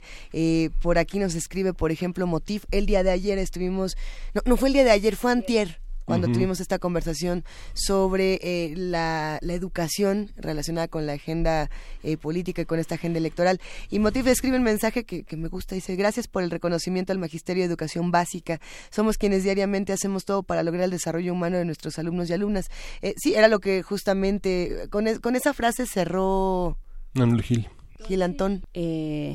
Ahora que hablábamos si se podía ser autodidacta o no, justamente lo que comentábamos fuera del aire es que una educación básica eh, bien hecha, eh, centrada en, la adquisición de conocimientos y la construcción de redes entre los diferentes saberes, eso, eso te ayuda a ser autodidacta. Eso, a la larga, la idea sería, pues, cada quien podrá saber de lo que quiera con la cantidad de información que hay al alcance de todos. O bueno, al alcance de muchos más de los que había antes. Hay más mensajes por aquí, por supuesto. Eh, R. Guillermo nos comparte una noticia muy difícil que vamos a estar discutiendo más adelante en el programa. En un momento más lo, platicamos. Miguel Ángel G. Mirán nos mandó un montón de mensajes y hay unos que de plano voy a someter a verificado 2018 porque no entiendo qué dicen. Échanos un tuit más, más tranquilo, Miguel Ángel, para que podamos entender de qué se trata el comentario. Son muchas siglas. A ver si ahorita lo, lo leemos con más calma. Le mandamos otro abrazo a Mayra Elizondo que nos aclara. Dice, precisamente preguntaba porque a mí me gusta la fotografía y me dicen que si no estudio no va a funcionar. Yo sigo tomando fotos, pero quería saber qué pero pensaban. ¿Va a funcionar para qué? Depende para qué Para ser fotógrafa, o sea, si, si quiere dedicarse a ser fotógrafa, ¿tiene o no tiene que tener un, maestro o una educación profesional? ¿Qué será? Sí, creo que ahí hay una pregunta al centro que es ¿para qué lo quieres hacer? y, y pues sí, y si no, pero, pero es que aunque, aunque lo quisieras para hobby, no puedes estudiarlo de manera profesional aunque no quieras dedicarte a ello. Hay muchas escuelas, eh, estuvimos hablando, hablando de Pedro Meyer, hay muchas escuelas donde se puede estudiar fotografía, eh, desde luego la actividad de fotografía en Coyoacán, este, en el Centro Nacional de las Artes. Hay muchos lugares donde, y, cada vez hay más cursos de fotografía justamente con esta explosión de las posibilidades técnicas de acercarse a la fotografía pero nos vamos con nuestra nota internacional. Venga, vámonos para Nota internacional. Este miércoles la primera ministra Teresa May eh, anunció que el Reino Unido expulsará a 23 diplomáticos rusos luego de que el gobierno de Vladimir Putin no ha aclarado el caso de envenenamiento del exespía Sergei Skripal y su hija. Según May, la respuesta del Kremlin ha sido sarcástica y ha demostrado un completo desprecio por la gravedad de los hechos. Detalló que los diplomáticos expulsados, identificados como agentes de los servicios secretos encubiertos, contarán con una semana para abandonar su país. Por su parte, Rusia, a través de su ministro de Asuntos Exteriores, Sergei Lavrov, declaró que responderá muy pronto con la obligatoria expulsión de diplomáticos británicos en ese país. A partir de las notas sobre Rusia y Reino Unido, vamos a hablar sobre este conflicto diplomático, las posturas de cada uno de los actores y los posibles escenarios que se plantean. Y para ello nos acompaña Luis Guacuja, responsable del programa de estudios sobre la Unión Europea del posgrado de la UNAM. ¿Cómo estás, Luis? ¿Qué tal? Muy buenos días, Luisa, Juan Inés, Miguel. Un gusto estar con ustedes. Ven pronto a esta cabina, Luis, te extrañamos y te abrazamos desde acá. Lo haré, igualmente. Oye, a ver, hace unas semanas empezábamos a discutir este, este tema entre, entre Rusia y Reino Unido y algunos especialistas decían, bueno, es que esto no va a ser importante, es que esto no va a tener ninguna repercusión, es que no va a pasar nada, es que esa no es la nota y de pronto nos encontramos donde nos encontramos. ¿Qué podemos entender de este conflicto? Eh, bueno, eh, quizá eh, irnos a los antecedentes, pero también al contexto, ¿no? los, antecedentes nos llevan inevitablemente a hablar de, otros casos, como el de Alexander Litvenko, que en 2006 también falleció envenenado, igualmente en el Reino Unido, por ingerir polonio, ¿no? Y, hace, hace, em, hace poco se determinó que habían sido algunos colegas de él quienes estaban detrás de este asesinato. Y ahora el, y bueno podríamos hablar de, otros casos por ahí que hay en los últimos años eh, no solo de, espías sino también de periodistas que cuya muerte se atribuye a la inteligencia rusa. Pero ahora el contexto que tenemos enfrente no solo la trama rusa en Estados Unidos el tema del Brexit en Reino Unido, eh, toda esta especulación alrededor del, del espionaje ruso y su intervención en distintos procesos electorales alrededor del mundo, bueno, pues hacen que el foco de atención de este, de este asesinato eh, de un exespía ruso y de su hija hace unos días, pues esté despertando pues cualquier tipo de suspicacia y también distintas reacciones que hay quien califica incluso de desmedida la reacción del Reino Unido con esta expulsión de 23 diplomáticos rusos, por ejemplo. Sí, y cómo, cómo leerlo, digamos, Luis, eh, entre a, la luz de la relación que tienen, ¿cuál es la relación que guardan eh, Reino Unido y Rusia? Bueno, esto nos lleva quizá a la, Guerra Fría y, podríamos eh, montar una, una película o una buena novela de, espionaje, exactamente, sin duda, ¿no? Con, este con este tema, bueno, pues eh, la relación eh, Reino Unido con Rusia pasa, por supuesto, por la parte de la relación Unión Europea Rusia, el enfriamiento de la relación también después de la anexión de Crimea por parte de de, Rusia. Eh, también pasa por el tema de los energéticos, por, eh, eh, por la dependencia que Europa tiene de, de los hidrocarburos de, Rusia, principalmente del gas, y por supuesto por la relación que como bisagra siempre ha tenido Reino Unido entre Europa y Estados Unidos, ahora que se la imposición de sanciones que es reiterada por parte de Europa hacia Rusia, lo que se ha anunciado ahora por parte de Estados Unidos, quien también este, ha calificado como el uso ilegal eh, de la fuerza del Estado ruso contra el Reino Unido, eh, lo cual desencadena un conflicto eh, diplomático que ha, que ha ido creciendo. la reacción de la Unión Europea, algunos países también respaldando a Rusia, perdón, al Reino Unido y lo que quizá evidencia también es algo que perderá eh, el Reino Unido en esta con este Brexit, ¿no? El, el, el, apoyo por un lado, pero también las conexiones y la interacción y la cooperación dentro de la Unión Europea eh, hace que el Reino Unido fuera de esta pues sea más vulnerable, ¿no? Ah, no obstante, el, gobierno francés ha sido un poco más cauto, eh, ha dicho que eh, que no se puede hacer política de fantasía, ¿no? Que habrá que esperar a las investigaciones antes de estas reacciones eh, que se han calificado como apresuradas de parte del Reino Unido. Y justamente pensando en las investigaciones apresuradas, por ahí apareció una nota que uno no sabe y hay que esperar hasta que salga toda la información, que decía que este agente tóxico que fue utilizado contra, contra el, el exespía y su hija ah, no fue producido en Rusia, sino que había razones para creer que este, que este agente estaba en Reino Unido y que ellos mismos tenían la fórmula química. Esa es una de las muchas noticias que apareció, junto con la noticia de, por ejemplo, Donald Trump, que, que bueno, no tiene tiempo más que para estarse metiendo en todo lo que no le importa, diciendo, pues yo sí creo que fueron los rusos, ¿no? fíjense que como que parece ser que yo sí creo que fueron ellos. ¿Cuántas noticias alrededor de esta están apareciendo, sean falsas o sean verdaderas, y que están contaminando la información, Luis? Claro, bueno, evidentemente muchísimas, ¿no? Eh, ya el propio ministro de Asuntos Exteriores ruso también ha, dicho que esto es un motivo eh, un poco para desprestigiar a Rusia de cara a la celebración de la Copa Mundial de fútbol de, este año y, bueno, no olvidemos que estamos a un par de días de las elecciones en, Rusia también, ¿no?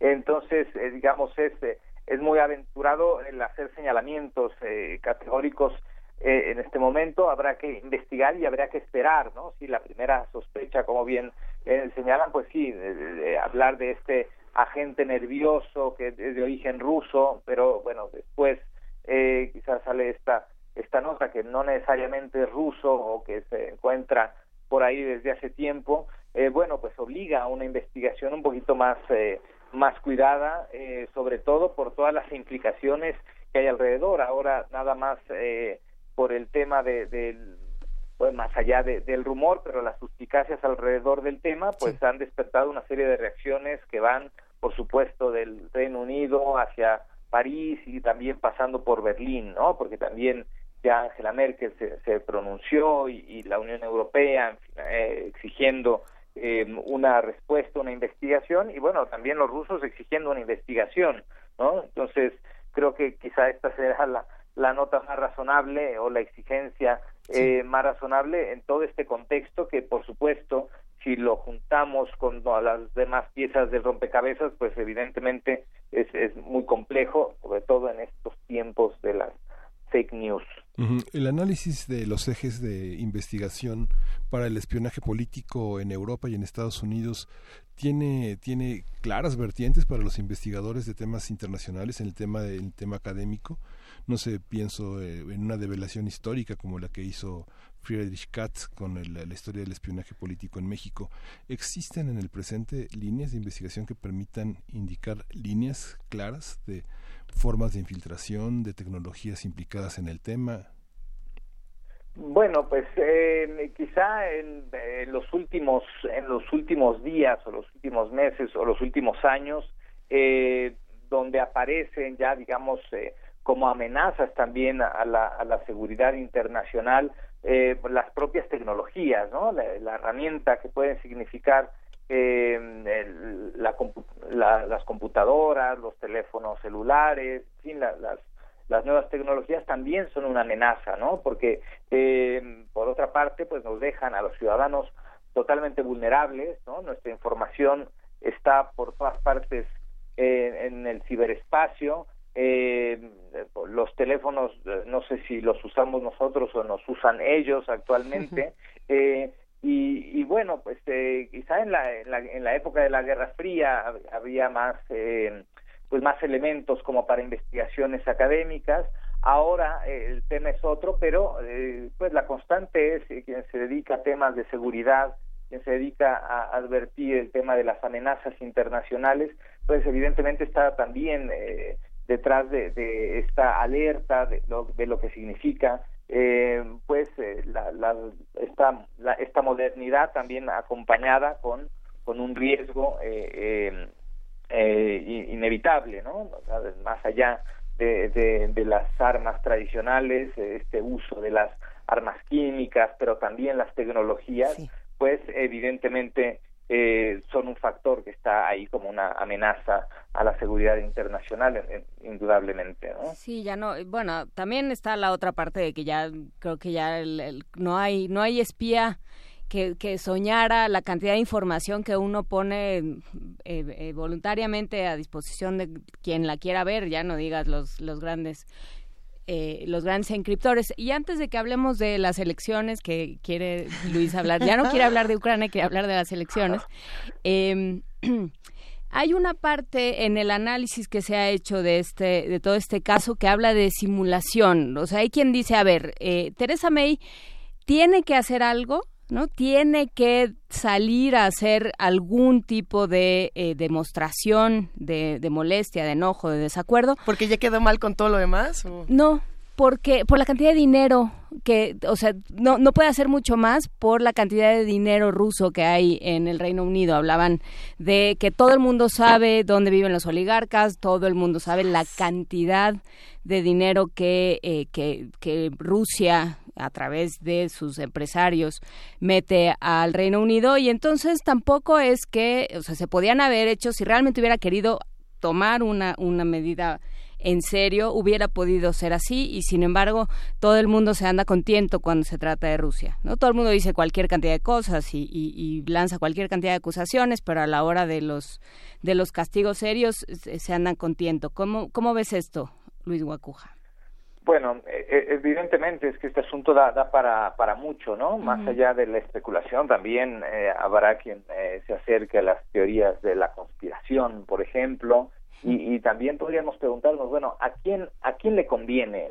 ¿no? ¿A quién le conviene este escenario tan, tan complicado este, eh, de espionaje ruso, de, de, de ataques, eh, digamos, velados?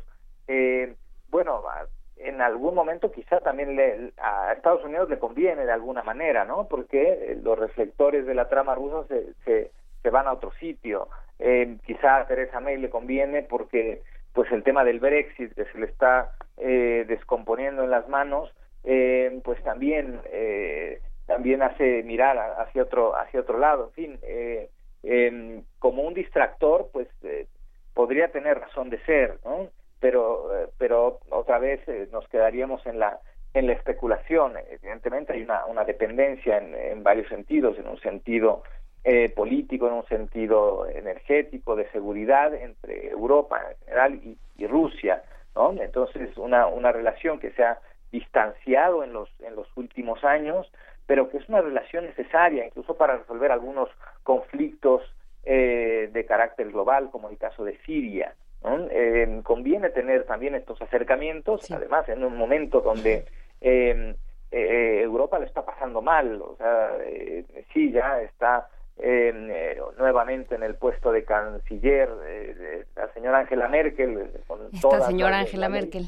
Sí, exacto. Pero, pero con un desgaste brutal, ¿no? Con un desgaste eh, de, de varios meses para poder eh, formar esta coalición de gobierno, eh, con una extrema derecha que se eh, convierte en la primera fuerza de oposición en el, en el Bundestag. Eh, en fin, hay temas no resueltos en, en Europa, lo que está pasando en Europa Central, los países del Grupo Visegrad, eh, Polonia, Hungría, República Checa y Eslovaquia, que parecen ahora los, los más los mal portados, ¿no? Cuando fueron los los primeros en hacer bien la tarea para su incorporación a la Unión Europea en el en el 2004 y eh, digamos procesos en distintas partes de Europa, desencantos en, en Europa en general, ascenso de los nacionalismos, también estos eh, distintos eh, partidos eh, difíciles de catalogar, pero que encierran en sí el, el, el enojo ciudadano, como en el caso de Italia, ¿no? El triunfo de, de, eh, por número de votos del partido eh, Cinco Estrellas, ¿no? Eh, hay hay un, muchos temas no resueltos en, en Europa y eh, y hay bueno eh, por supuesto que, que Rusia coquetea con con con estas animadversiones como el caso de los eh, de los países de América Central ¿no? entonces eh, este este tema pone, pone nuevamente el foco en lo que significa Rusia para Europa eh, y eh, lo que está ahí más allá de, de la de la propia eh, relación eh, que, que, pues ha transitado por esta descomposición en, en estos años, sobre todo por el tema de, de Crimea, por la relación con Ucrania, pero que pues sigue siendo una relación, insisto, necesaria para, para Europa en otros sentidos, ¿no? Habrá que ver qué derroteros eh, toma esta esta investigación. Eh, eh, las implicaciones o las acusaciones de momento eh, que han escalado en el terreno diplomático, pues eh, eh, quizá eh, este, son desproporcionadas, ya se verá también la reacción rusa, en fin, eh, la historia no, no acaba aquí al parecer. Nada más para cerrar esta conversación, Luis Guacuja, ya, ya nos quedamos con las ganas ahora de hablar de Angela Merkel y su desgaste y, de los problemas y la crisis que lleva años que, enfrentando la Unión Europea.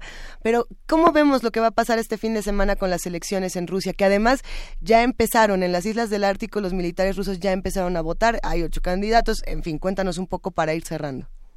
Bueno, son eh, pues estos son los comicios con más candidatos en los últimos eh, 14 años, ¿no? Algunos que han quedado por ahí en el camino también por acusaciones, porque se les han iniciado procedimientos judiciales y bueno, pues la figura de Vladimir Putin que además eh, es el candidato independiente, ¿no? Ahora eh, eh, con pues todas las posibilidades de ganar, pero con una con una Rusia que en términos económicos no está tan bien. Quizá estas estos desplantes, estos eh, posicionamientos en la escena mundial le hacen ganar adeptos sin duda al presidente ruso, eh, pero bueno, pues eh, ahora eh, en, en un escenario, además de cara a este evento de, de la Copa Mundial de, de- de- de fútbol que pues inevitablemente también llevará los reflectores a, a aquel país para mirar algo más que la Plaza Roja de, Moscú eh, este o de las imágenes que, que podemos ver a través de- del internet o la televisión eh, quizá acercarnos a la ciudadanía o a las narraciones de- evidentemente de cómo se vive y qué viven lo- los rusos serán interesantes sin duda. Eh, eh, se dice que en este caso Vladimir Putin cuenta con el apoyo de más, más del 50% del electorado. Habrá que ver qué tan cómoda es, eh, eh, qué tan cómodo es su triunfo. Quizá no hay duda de que lo logrará, pero eh, el porcentaje quizás sí sí refleje un poco más. Se puso, se pusieron este, eh, este, esta objetivo del 70-70, ¿no? 70% de de aprobación, 70% de población que acude a votar y para eso ya están organizando unas kermeses en cada una de las eh, de las casillas impresionantes, porque lo que puede suceder es que nadie vaya al grito de, pues de todas maneras va a ganar Putin, ¿no? Nadie va a ir. Eh, exactamente, sí, esta es la, otra parte, ¿no? eh, ¿Qué tanta participación habrá en estos en estos comicios, ¿no? Eh, al final, eh, Vladimir Putin pues sigue sigue este, atrayendo al electorado con su protagonismo y su habilidad de aprovechar lo que sucede allí en de las fronteras rusas eh, tiene una, una habilidad eh, indudable para eh, pues para lograr posicionarse para tomar partido para asomarse cuando es, necesario y, no hacerlo cuando también eh, es importante no entonces habrá que ver estos estos comicios quizá no despiertan tanta tanto interés como las elecciones en algún país de, Europa, como en Alemania, o como en Francia, o como en Italia, eh, porque pues eh, ya el resultado lo sabemos, ¿no? Pero eh, sin duda la participación y, el porcentaje con el que llega a ganar Vladimir Putin será será interesante, ¿no? Sí, hay muchos contendientes, pero empresarios y sobre todo también los opositores que se han quedado por ahí en, en el camino. ¿no? Pues nos despedimos por ahora, querido Luis Guacuja, responsable del programa de estudios sobre la Unión Europea del posgrado de la UNAM, y pues hablaremos la próxima semana, sin duda, para ver qué fue lo que pasó en este país. Claro que sí, con mucho gusto. Un, abrazo. Un abrazo, hasta luego. Gracias. Nos despedimos con una petición de Andrea González, Queens of the Stone Age, para poner los rockeros, un poco más rockeros. I sat by the ocean.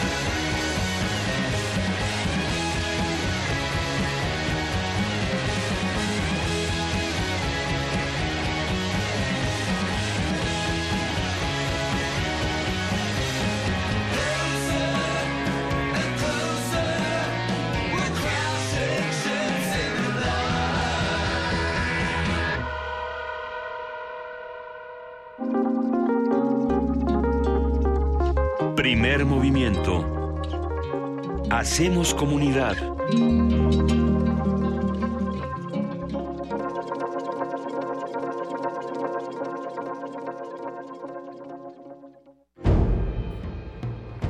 Demostrar que existe disciplina, orden y disposición para la lucha. A 50 años del movimiento estudiantil de 1968.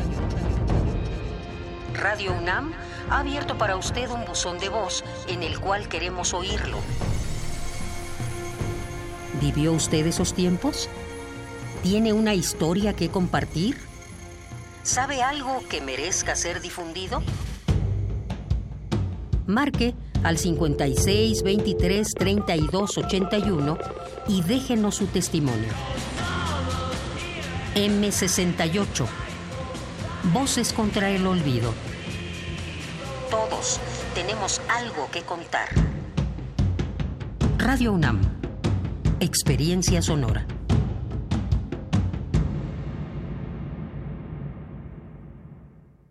El proceso electoral de 2018 ya empezó y será el más grande en la historia de México hasta hoy. Formar parte de estas elecciones no solo con mi voto, sino también como observador electoral me llena de orgullo. Podré fortalecer la democracia verificando directamente todas las actividades de principio a fin. Tú también, como cualquier otro ciudadano, puedes ser observador electoral. Participa para tener unas elecciones limpias, justas y transparentes. Conoce más en INE.mx. Porque mi país me importa, participo y fortalezco nuestra democracia. Instituto Nacional Electoral. INE. Yo soy Carla y no me dejaron ser candidata de mi partido porque pensaron que era mejor tener a un candidato hombre. Soy Jimena, fui candidata a alcaldesa y no estoy conforme con el resultado de la elección. Yo soy Alfonso, presenté mi proyecto para la consulta de presupuesto participativo. Creo que cumplió con los requisitos y no fue considerado. En todos estos casos, el Tribunal Electoral de la Ciudad de México analiza, indica quién tiene la razón y protege sus derechos. Tribunal Electoral de la Ciudad de México. De principio a fin, justicia en tu elección.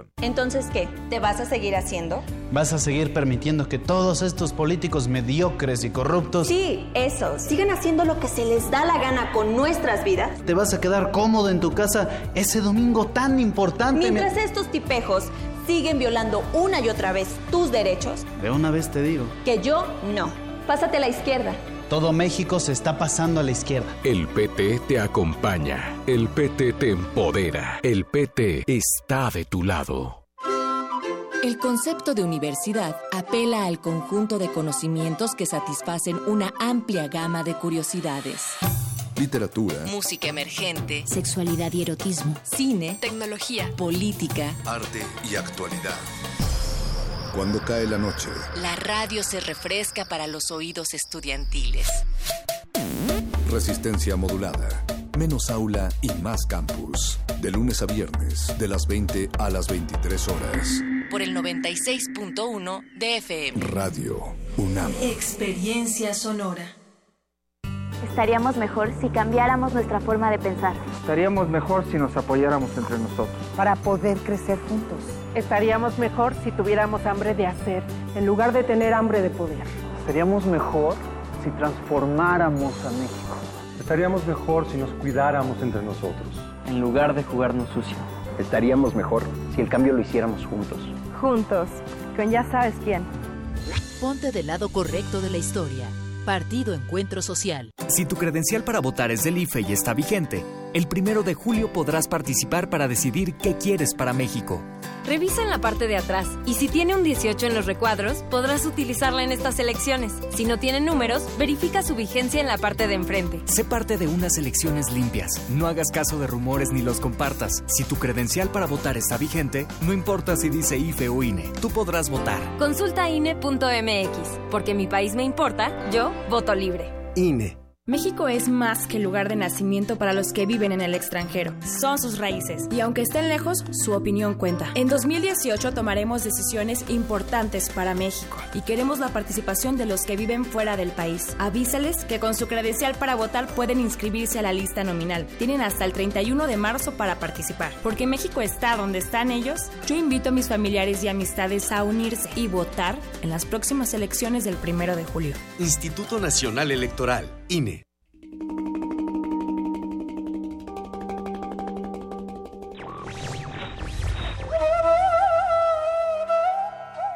Solo es digno de libertad quien sabe conquistarla cada día. Goethe.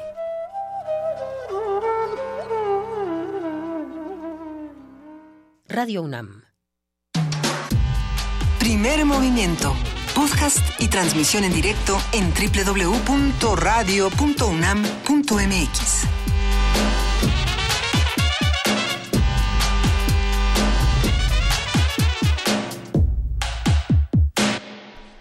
Son las 9 de la mañana con 6 minutos y seguimos aquí en primer movimiento en esta tercera hora que arranca y arranca con boletos para todos los que nos escuchan y nos observan. El Centro Cultural Roberto Cantoral nos regala dos pases dobles para la Bohemia 43.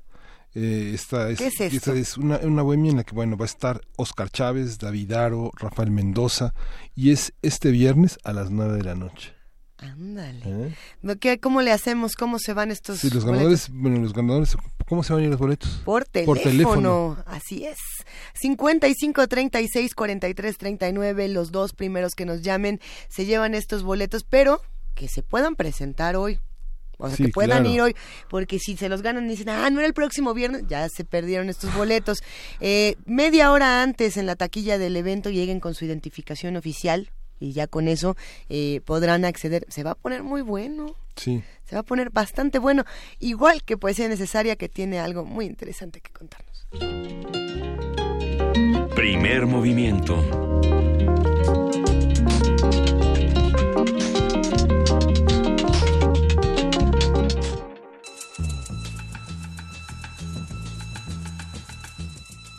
Es hora de poesía necesaria.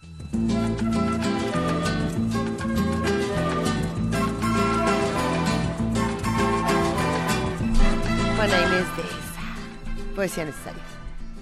Poesía necesaria. El 20 de marzo próximo, como todos los 20 de marzo, se festeja o se, se conmemora el Día Internacional del Sueño. Hemos hablado mucho aquí en, en Primer Movimiento del Sueño desde muchos puntos de vista y, y creo que de las de las partes más interesantes del sueño desde el punto de vista narrativo o una, porque también los sueños han dado para mucho, pero la falta de sueño, el insomnio, cuánto ha cuánta eh, literatura, cuánta poesía, cuánto cine, cuántas manifestaciones gráficas se han dado con y cuánta música se, ha- se han dado con, con respecto al cine. Entonces tenemos un un poema de Gioconda Belli, Insomnio, de, eh, Insomnio con palabras, y tenemos también una canción que, según una página de internet que se veía muy seria, muy seria, está muy bien para inducir al sueño. A ver. Nos vamos a quedar dormidos. Bueno. No, no nos vamos a quedar dormidos, solo nos vamos a quedar como pacificaditos para irnos preparando para la próxima charla que promete estar trepidante. Eso. De Gioconda Belli, Insomnio con palabras. De noche las palabras transcurren de puntillas. Discretas andan entre los objetos temeros. tem- a ver, otra vez. De noche las palabras transcurren de puntillas. Discretas andan entre los objetos. Temerosas del ruido se descalzan. Sobre mis hombros, insomnes, aletean el poema, aletean. El poema me saca de la cama. Tanto silencio rodea mis dos manos, estas que forman signos, señales de humo para llegar a otros y atravesar misteriosas. Quiero decir que vivo, quiero decir que quiero, que sufro, que me río, que soy un amasijo de mujer al filo de la noche, mujer de pájaros de estaciones de blanco, poeta mujer ávida de palabras, en un país con un idioma extraño. luna de margarita es como tu luz, como tu voz y como tu amor. Luna de margarita es como tu luz, como tu voz como tu amor. Frente a ti, el mar de las Antillas, junto a mí, caricia sencilla.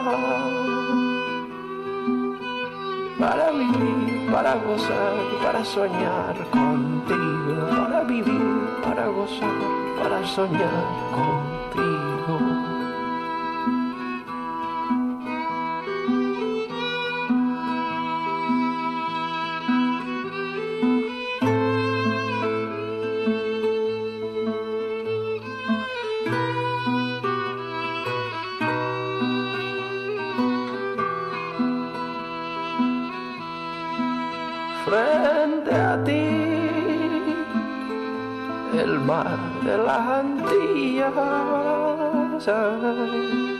Junto a mí tus caricias sencillas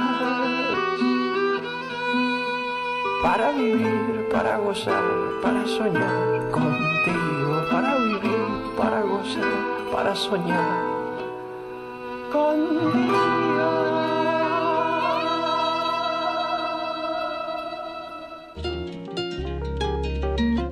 Primer movimiento.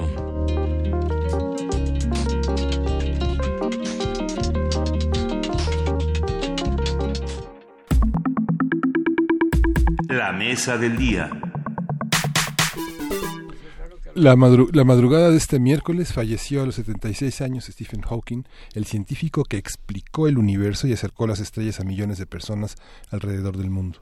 Hawking, astrofísico y cosmólogo británico, era considerado uno de los científicos más influyentes desde Albert Einstein. En 1988 publicó Breve Historia del Tiempo, una de las obras más exitosas de la literatura científica, de la literatura científica o la bibliografía científica, con más de 10 millones de copias vendidas a nivel mundial. Entre sus aportaciones está la afirmación de que la teoría general de la relatividad de Einstein implicaba que el espacio y el tiempo tuvieron un principio en el Big Bang y su fin en los agujeros negros. Además, en su teoría de la radiación explicó que los agujeros negros eran capaces de emitir energía y, per- y per- y perder materia.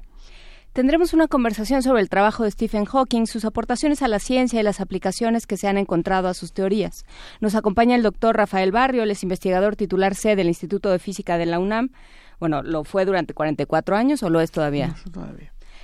Eh, durante 44 años, investigador nacional nivel 3 y graduado en física teórica por la Universidad de Oxford, profesor honorario de la Universidad Alto en Helsinki. Muchísimas gracias, doctor Barrio, por estar con nosotros. Gracias a ustedes. Cuéntenos, eh, ¿qué, ¿con qué nos quedamos de Stephen Hawking? Hoy nos quedamos con la imagen de un hombre admirable en varios sentidos. Digo, en tres sentidos. Ah, primero como físico teórico, segundo como divulgador de la ciencia y tercero como eh, sufridor de una enfermedad terrible durante muchos años. Y yo creo que eh, su fama se debe en forma creciente en ese orden. Yo creo que la gente lo conoce más por su enfermedad, luego los jóvenes sobre todo lo conocen por sus libros de divulgación de la ciencia y luego los físicos lo conocemos por sus trabajos científicos de adeveras. ¿Y cuáles son estos trabajos científicos? Bueno, la historia es eh, bueno es interesante porque si usted le pregunta a un físico cuál es la relevancia de los trabajos de Hawkins, pues en general la opinión es que no mucha. Pero en realidad sí es relevante. Todo empezó con Einstein, ¿no? O sea, la gente compara a Hawkins, Hawking con Einstein y yo creo que es- es- está mal, porque están a diferente nivel, ¿no? O sea, Einstein, Newton, Galileo están en un nivel muy superior al resto de los mortales, como Maxwell, Faraday, etc- Landau, etcétera, ¿no? Y Hawking todavía es, es un trabajador de la de la física como soy yo, como somos muchos, ¿no? Pero él, eh, un hombre de una inteligencia extraordinaria, Hawking. Pero todo empezó con Einstein, que se pasó los últimos años de su vida tratando de unificar el campo. Unificar el campo quiere decir que todas las fuerzas de la naturaleza obedecen una sola ley, ¿no? Y esto es, digamos, un atavismo judeocristiano, un solo Dios, una sola ley en la física. Y se pasó Einstein eh, muchos años de su vida eh, tratando de hacer esto sin éxito. Eh, y, pero Einstein cogió, digamos, el problema más difícil de la física, que es el de la gravitación, ¿eh? y desarrolló su teoría general de la relatividad, que nos resuelve muchos problemas de lo que es la gravitación. Eh, es decir, la gravitación es la relación entre la materia y el espacio y el tiempo. O sea, la materia modifica al espacio, al tiempo, y etc. Lo malo es que Einstein estaba erróneo en su forma de pensar. Y no porque fuera tonto o porque fuera ignorante, sino porque no sabía evidencias experimentales, dos evidencias experimentales que nosotros sabemos hoy. Einstein podía imaginarse el espacio sin materia. O sea, que el espacio-tiempo podría existir sin materia. Eso era fácil. No podía imaginarse que existiera la materia sin espacio y tiempo. ¿De acuerdo? Y esa es la base de todo. Como Einstein no admitía eso, y estaba en un error, porque ahora sabemos que sí puede existir materia sin espacio y tiempo. Y lo que no sabía Einstein era el Big Bang, o sea, la gran explosión, que es precisamente eso. Toda la materia del universo está concentrada en un punto matemático. Y la otra cosa que no sabía es la vida media del protón, que son 10 a la 30 años, que es 10 a la 19 veces la vida del universo. O sea, no sé si se entienda esto de 10 a la 30. vamos, vamos a ver. No, 10, a la 30. sí se entiende, pero la vida media del protón, ¿por qué? ¿Cómo se vincula sí, con...? todas las partículas elementales decaen en el tiempo, mueren, digamos, ¿no? La única que no muere es el protón, o sea, los hadrones no mueren. No. Quiere decir que los mismos protones que me forman a mí, a ti, a todos, existieron desde el Big Bang y desde mucho antes. Quiere decir que yo tengo protón de dinosaurio. pero muchos protones de dinosaurio. muy bueno No, sí, sí, sí, sí, sí. Pero pensando en, todos estos conocimientos, es muy interesante desentrañarlos y es complejo para quien los divulga. Me quedo pensando en la divulgación científica. E, este es un ejemplo muy claro de cómo podemos apasionarnos con estos temas y cómo podemos contagiar el interés. Aquí estamos todos contagiados escuchándolo. Bueno, pues debido a eso la gravedad es considerada como un punto clave, un confín, digamos, de la física. ¿no? Porque ¿qué pasa? Una vez que sabemos que hay un Big Bang y que toda la masa, toda la materia está concentrada en un punto, pues ya las leyes de la física no valen. ¿Mm?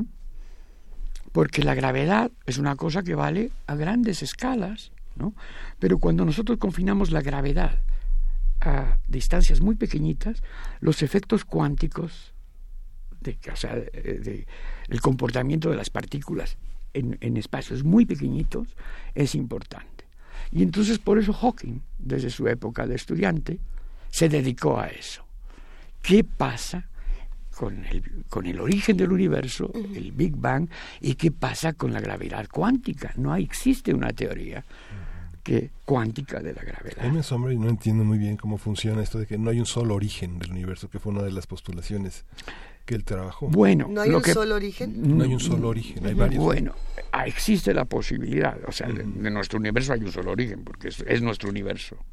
De hecho, en los primeros tres milisegundos, el universo, nuestro universo pasó desde ser nada, ocupar nada, al ocupar todo el espacio, prácticamente todo el espacio que tenemos ahora. Con múltiples orígenes de muchas cosas. Sí entre ellos los agujeros negros también, que son singularidades, de, singularidades quiere decir que algo se va a infinito. Los físicos hablamos del infinito como una singularidad porque en realidad no creemos en el, infinito matemático. Nosotros estamos eh, muy emocionados en ver qué pasa cuando nos acercamos a una singularidad. Y eso yo creo que fue el motivo principal de toda la carrera de Hawkins. Ven, averiguar qué pasa con las leyes de la física eh, cuando nos acercamos a un infinito. O sea, cuando estamos muy dentro, muy cerquita del origen del universo o cuando estamos dentro de un hoyo negro. Podemos hablar un poco del tema de la singularidad, eh, justamente porque eh, me resultó muy interesante que después del fallecimiento de Stephen Hawking, una de las búsquedas más eh, aclamadas en Google fue singularidad física, singularidad en la ciencia, qué significa la singularidad, que es uno de los conceptos justamente del estudio. ¿no? Sí, singularidad quiere decir que algo se te va a hacer o se te va a infinito. Eso es básicamente, ¿no? Entonces, en el Big Bang, la densidad de materia se va a infinito. ¿Por qué? Porque la densidad es la masa entre el volumen y el volumen se va a cero. Entonces la densidad se va a infinito. Y el Big Bang no, está, no es solamente una singularidad, digamos, normal, sino no solamente la densidad se va a infinito, sino que la derivada se va a infinito. Es decir, la rapidez de cambio se va a infinito. Entonces, por eso es que el universo, pues eh, por eso es una explosión muy, muy grande, porque en casi no tiempo, ¡pum!, hubo un aumento. Eso y eso es precisamente lo que fascinó a Hawking. Y eso tiene eh, eh, implicaciones matemáticas muy fuertes que no estaban resueltas y que Hawking ayudó a resolver. Entre los primeros trabajos que hizo fue eh, demostrar que la singularidad existe aunque la simetría no sea esférica digamos. En un hoyo negro, por ejemplo, un hoyo negro esférico, se puede demostrar muy fácil que existe una singularidad porque el campo es esférico. Pero aunque no sea esférico, también hay singularidad. Y esa fue una de las... Pero entonces sí está probado, sí se han encontrado casos de singularidad. Claro, o sea, los hoyos negros ahora se miden. Sí. Lo que no se ha medido es la radiación de Hawking, que eso es otro tema, ¿no? Pero, pero sí, los hoyos negros, ya sabemos que en nuestra galaxia, en el Cygnus, hay un hoyo negro, bastante grande, ¿no? Y en casi en todas las galaxias, ¿no? Lo que implica que la enumeración del universo tiene una singularidad distinta en la física que en las matemáticas. No, no sabemos, o sea, es una singularidad matemática, ¿no? No sabemos si la singularidad existe físicamente, pero las consecuencias de la singularidad sí están ahí. Pero presumiblemente hay un objeto detrás de cada una singular, detrás de cada singularidad, digamos. Un objeto no.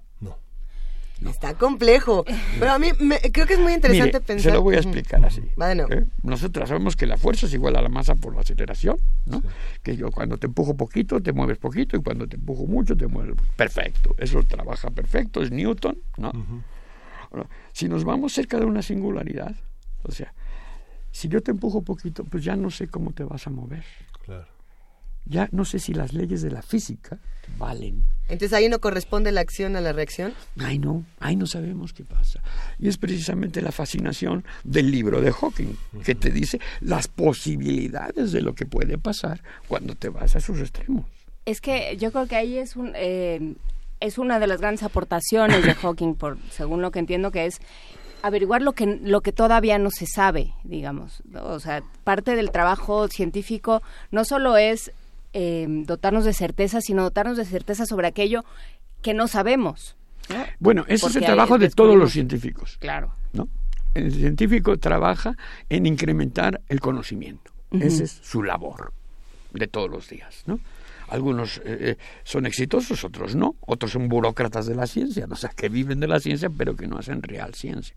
Los científicos que, que hacen real ciencia son los que aportan un conocimiento nuevo a la humanidad. Y abren una brecha, digamos. Sí.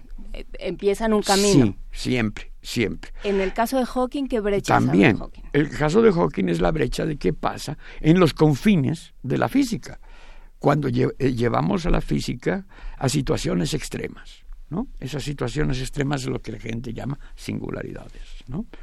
¿Qué pasa dentro de los hoyos negros? ¿Qué pasa eh, eh, qué pasa antes del origen del universo, digamos, qué pasa por un, un, tubo negro, un worm de estos, ¿no? y, y, eso abre muchas posibilidades. ¿Por qué? Porque la matemática que tenemos para describir eso, que es la matemática, es realmente la forma en que la física se comunica, no ha sido desarrollada lo suficiente. ¿no?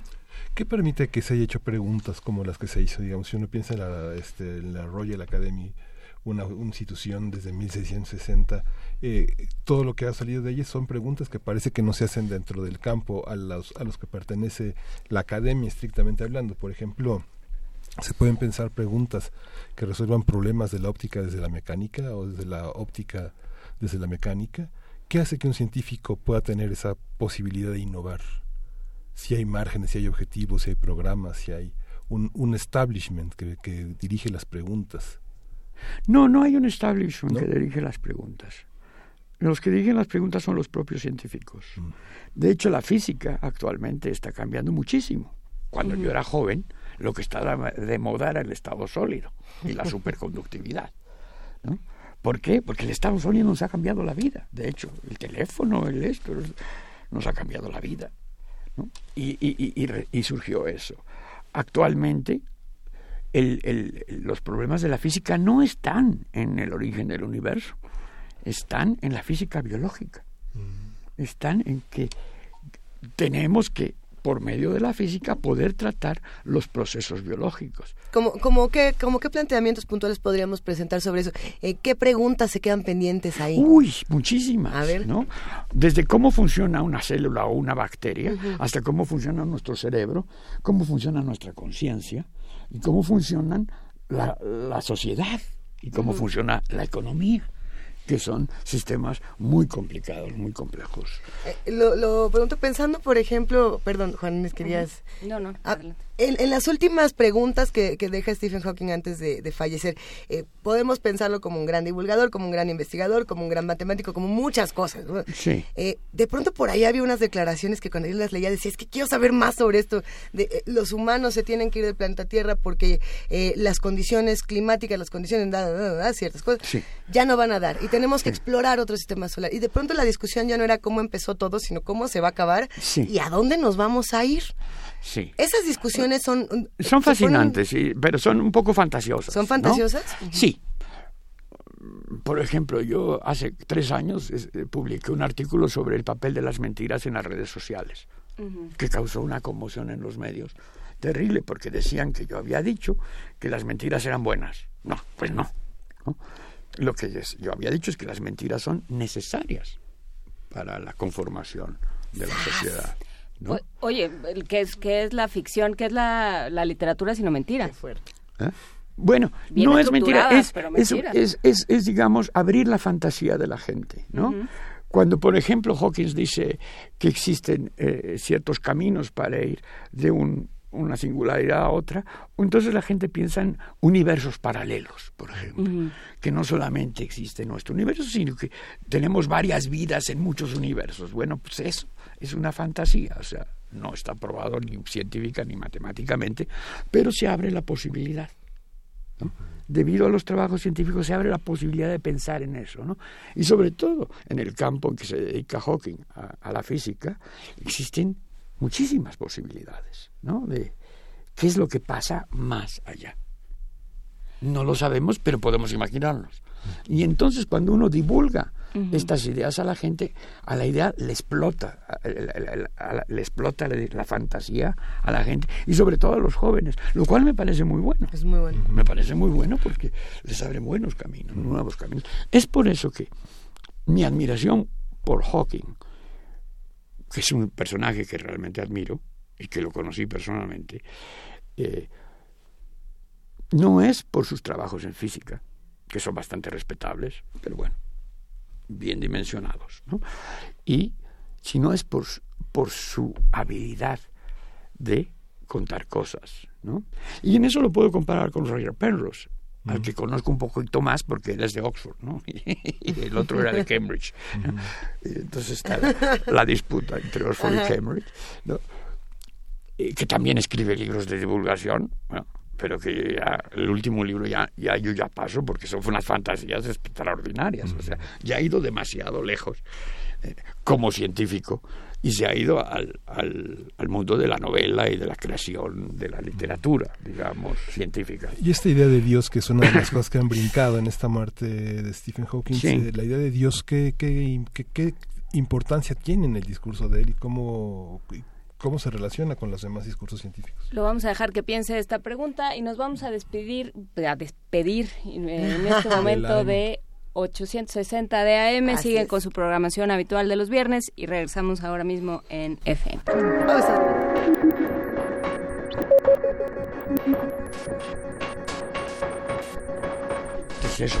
A ver. Es que la del gran arquitecto era una, meditación. ¿Mm? Estamos justo al aire. Me encanta que estemos así. Cuéntanos un poco, Miguel Ángel. No, del gran arquitecto hay una pregunta que él, le señalaban con muchísima constancia, en la que él señalaba que realmente esa idea debería tomarse como una metáfora, pero que, digamos, podría, podría pensarse como una como, como una idea rectora de un origen general de las cosas, de una armonía, etcétera. Sí, bueno, es que porque la gente en general piensa que el universo es tan perfecto y, y funciona tan bien, sobre todo los seres vivos, ¿no? que tiene que haber un diseño atrás. ¿no? Que, eh, inclusive los biólogos dicen, esta proteína está diseñada para que haga, funcionar Este, esta sí. enzima. Y La esto, proteína de Dios. Y entonces, ¿quién diseñó eso? Bueno, pues la respuesta es Dios. ¿no? Porque ¿quién otro? Digamos. Así tan sabio, ¿no? Pero realmente Hawking demostró que no necesitas a Dios. O sea, que no necesitas un diseño universal, sino que todo puede explicarse por la teoría de todo, famoso, ¿no? Pero, eh, bueno, eso es una cosa muy controversial. ¿Podemos hablar un poco más de esta teoría de todo? Uy, yo creo que no. no, yo creo que no, porque digo, no es que sea una perdedera de tiempo, sino es que yo en lo personal no creo en la teoría de todo. ¿Por qué? ¿Mm? ¿Por qué? Porque creo en la teoría de la evolución. Eh. Porque creo que casas cambian. Que los sistemas físicos cambian dependiendo a dónde los llevas. Así como Hawkins se puso a ver qué pasa cuando llevas al universo a un punto, hacia el extremo, yo me pregunto qué pasa cuando llevas cualquier sistema, esta tasa, a un esfuerzo terrible, en que ya la tasa no responde, sino que se rompe, ¿no? O sea, nadie puede predecir en este momento que si yo tiro esta taza, en cuántos pedazos se va a romper. ¿De acuerdo? Ujú. ¿Por qué? Porque las posibilidades que tiene la taza de romperse son muchas, porque se vuelve un sistema complejo. O sea, y esa, la matemática para explicar ese tipo de cosas, aún no la desarrollamos. A lo más, lo que tenemos es la estadística, la probabilidad, ¿no? Y eso es lo que usó Hawking. Él sacó su radiación famosa, su radiación de Hawking, precisamente por consideraciones termodinámicas. ¿no? ¿Qué pasa? ¿Dónde se va la energía? ¿Dónde se va la información? ¿Qué pasa con la entropía del, del hoyo negro? ¿no?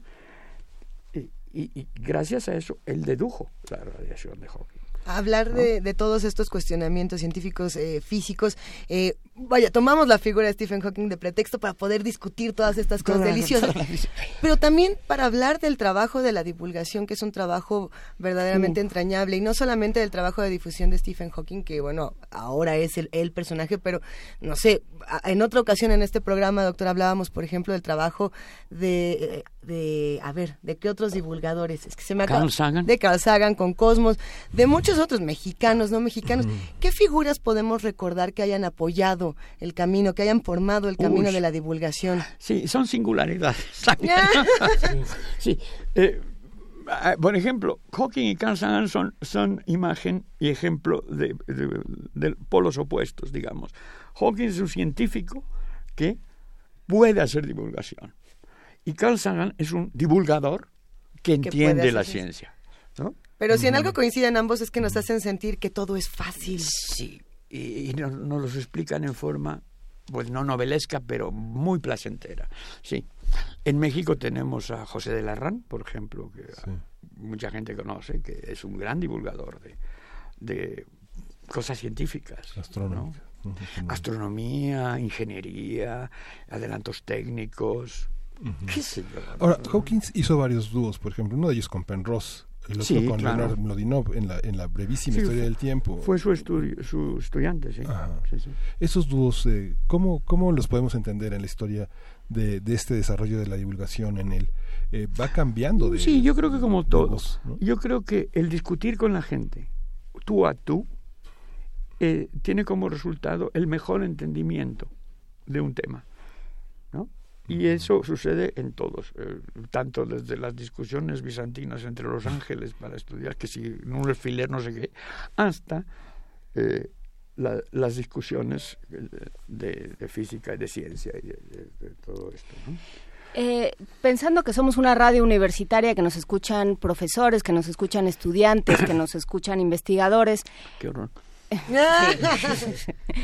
no, pero están, están eh, por lo que se ve en las redes sociales, están muy contentos. Hay mucha Pero, emoción aquí. Ah, de veras. ¿Qué es lo que tiene uno que saber, digamos? ¿Cuál es la conciencia que se tiene que tener, el presupuesto que se tiene que tener para, eh, para poder explicar un tema a, a legos? para poder explicar, porque eso es algo de las grandes cosas que se rescatan de Stephen Hawking o de Neil deGrasse, que también es otro de los divulgadores que ahora están de moda, ¿no? Eh, que tiene la capacidad y la voluntad de ir a explicarle temas a personas que no saben ni los conceptos más elementales, que los conceptos más elementales nos cuestan trabajo.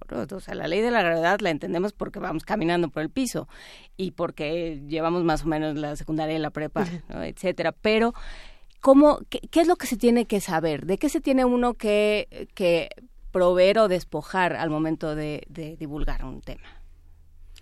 Bueno, proveer, si no eres científico, tienes que proveerte de conocimiento científico.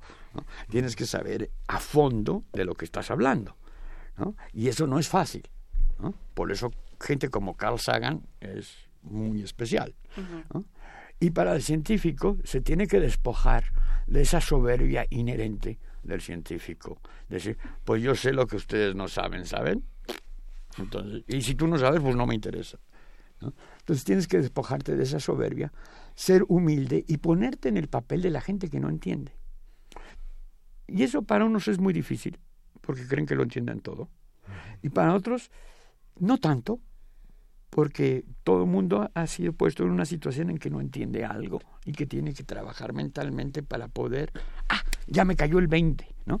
Entonces, esa situación de que ya me cayó el 20, tiene que uno vivirla virtualmente para que la otra gente le caiga el 20, ¿no?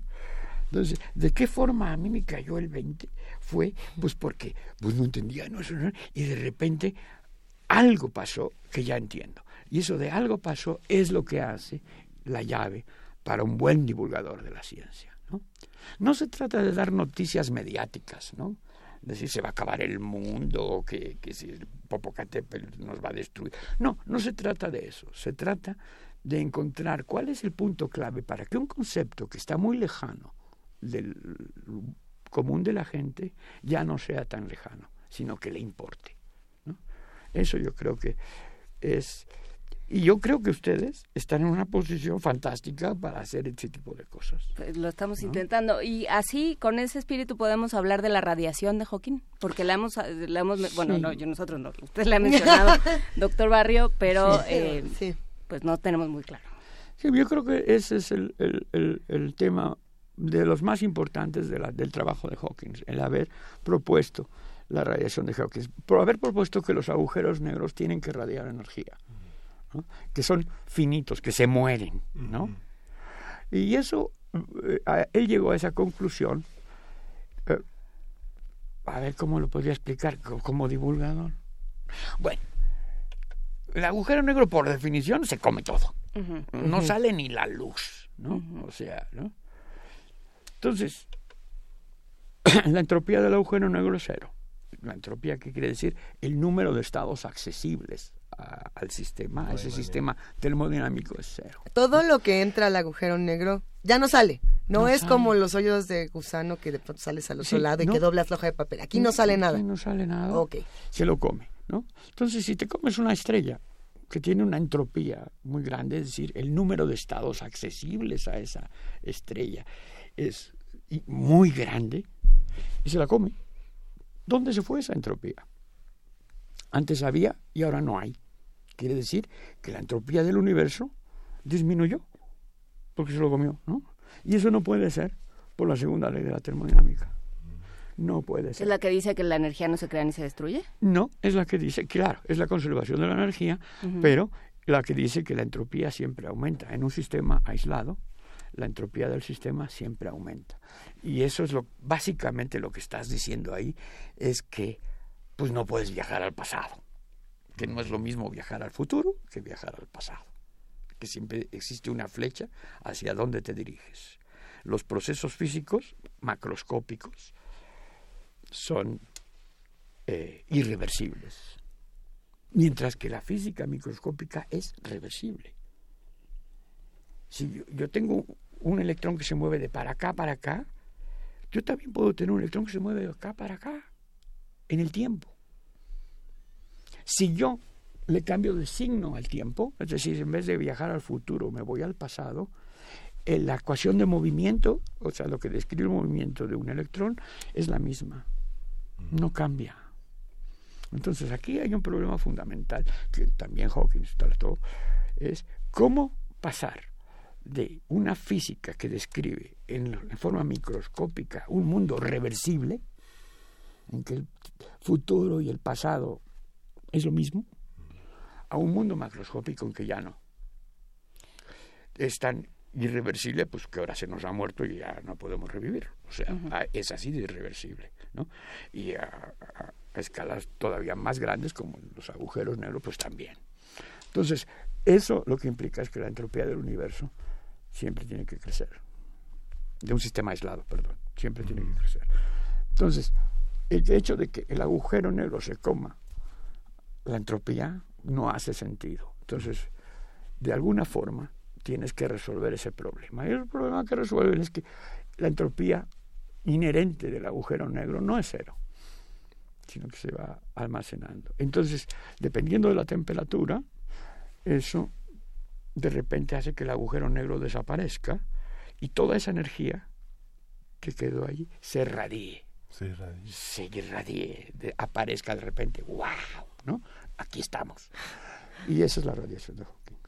Lo único que se puede reiniciar son las computadoras. Quiere volver al estado anterior. Sí. No, de hecho, Sí, en, su libro él, él habla mucho del tiempo, ¿no? Y de la reversibilidad del tiempo. Y Hawkins intrínsecamente no creía en la reversibilidad del tiempo. ¿eh? Él no creía en los viajes al pasado, por ejemplo, ¿no? De hecho, ayer decían una broma que él hizo, que organizó una fiesta, ¿eh? con banquete y todo, y puso y adornos y todo, y luego a los cuatro o cinco días mandó las invitaciones. Entonces ahí está la prueba de que no es... O sea, si alguien pudiera haber de la fiesta antes de que recibió la invitación, entonces sí, viajó al pasado, pero ya no se puede. Es una ¿no? broma que hace mucho el gobierno federal. ¿no? Lo- los que nos están viendo a través de TV UNAM se darán cuenta de que estamos boquiabiertos y extasiados con esta conversación y probablemente los que nos escuchan a través de Radio UNAM todos se encuentran igual que nosotros. Eh, ¿hay, te- ¿Hay algún teórico que está intentando, eh, o algún físico, algún investigador que diga, bueno, no, yo sí quiero averiguar que se pueda viajar para atrás? Ah, no, sí. Y claro. que haya dado algún hallazgo interesante que pueda, o no. Digo, si no, pues no hay. Sí. En la ciencia, en la física, pasan cosas muy simpáticas porque a veces eh, hay resultados que son consecuencias puramente matemáticas que son ciertos, pero que no tienen nada que ver con la física. Me- ¿Cómo, me, explico, cómo? ¿no? Ajá. La matemática es un sistema formal. Una vez que tú sientas las reglas de que uno más uno es dos y que dos por tres son seis, ¿no? Entonces ya tienes un marco formal y tú puedes manipular a los elementos o los números de allí y saber cuál, qué cosas son verdad y qué cosas son mentira dentro de ese marco formal, ¿no? Por ejemplo, yo puedo inventarme un álgebra en que 2 más 2 sean 3. ¿Por qué no? ¿De acuerdo? Y ese marco formal existe dentro del mundo de la matemática, pero no tiene nada que ver con el mundo físico. ¿Me explico? Entonces, hay muchos físicos que han cogido la matemática y han seguido caminos en los cuales hay verdades matemáticas, pero que no es seguro ni siquiera creíble que tengan algún significado Claro. físico. Sí, solo sí. Sí. pero- Sí, solo sí, solo sí, sí existe, ¿no? Condición necesaria y suficiente, pero dentro de un marco formal, que no necesariamente es el marco de la física. El único marco de la física que es válido es el experimento. O sea, ninguna cosa que tú digas en física es válida hasta que no lo compruebes midiendo algo. Que eso es el, el- la gran diferencia y la fascinante diferencia entre matemática y física. ¿no? O Sí, de claro, pronto la matemática es un mundo totalmente libre. Que, que y ahí regresamos, le damos un poco la vuelta a esta conversación y regresamos al inicio. Einstein planteaba un mundo con unas reglas y lo que ha ido sucediendo a, partir de sus descubrimientos es que el mundo nos ha ido cambiando, digamos ya. Hay ciertas cosas que no son válidas dentro de un agujero negro, que se piensa que no son válidas, o que se puede pensar que no son válidas dentro de un Claro. agujero negro Claro. y demás. Y ya nada más para demostrar la relatividad del tiempo, empezamos esta conversión a las 9.11, nos dijo aterrorizado que por favor no más de 20 minutos porque era muchísimo. Y mira. Y ya pasaron más de 34. No me diga usted. Así es que nada más le dejo este bonito este ejercicio, doctor Barrio. Ah, Muchísimas pues es gracias. que es muy agradable hablar con Somos ustedes. Muy agradables. ¿no? es un problema que tenemos. maravilla. Muchísimas gracias, eh, doctor Rafael Barrio, investigador titular C del Instituto de Física de la UNAM durante 44 años y contando, graduado en Física Teórica por la Universidad de Oxford y nuevo amigo de este programa. Muchísimas gracias por venir a hablar con nosotros. Muchas gracias a usted. Y dedicado a todos los divulgadores científicos que se encargan de enseñarnos el mundo de una manera mucho más sencilla, esto es Particle Man de They Might Be Giants. Particle man, particle man, doing the things a particle can. What's he like? It's not important. Particle man, is he a dot or is he a speck? When he's underwater, does he get wet or does the water get him instead? Nobody knows. Particle man.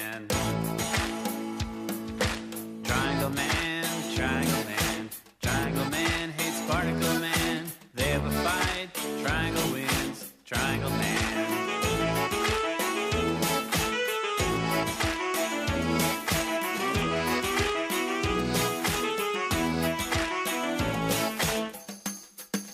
Universe man, universe man, size of the entire universe man, usually kind to smaller man, universe man. He's got a watch with a minute hand, millennium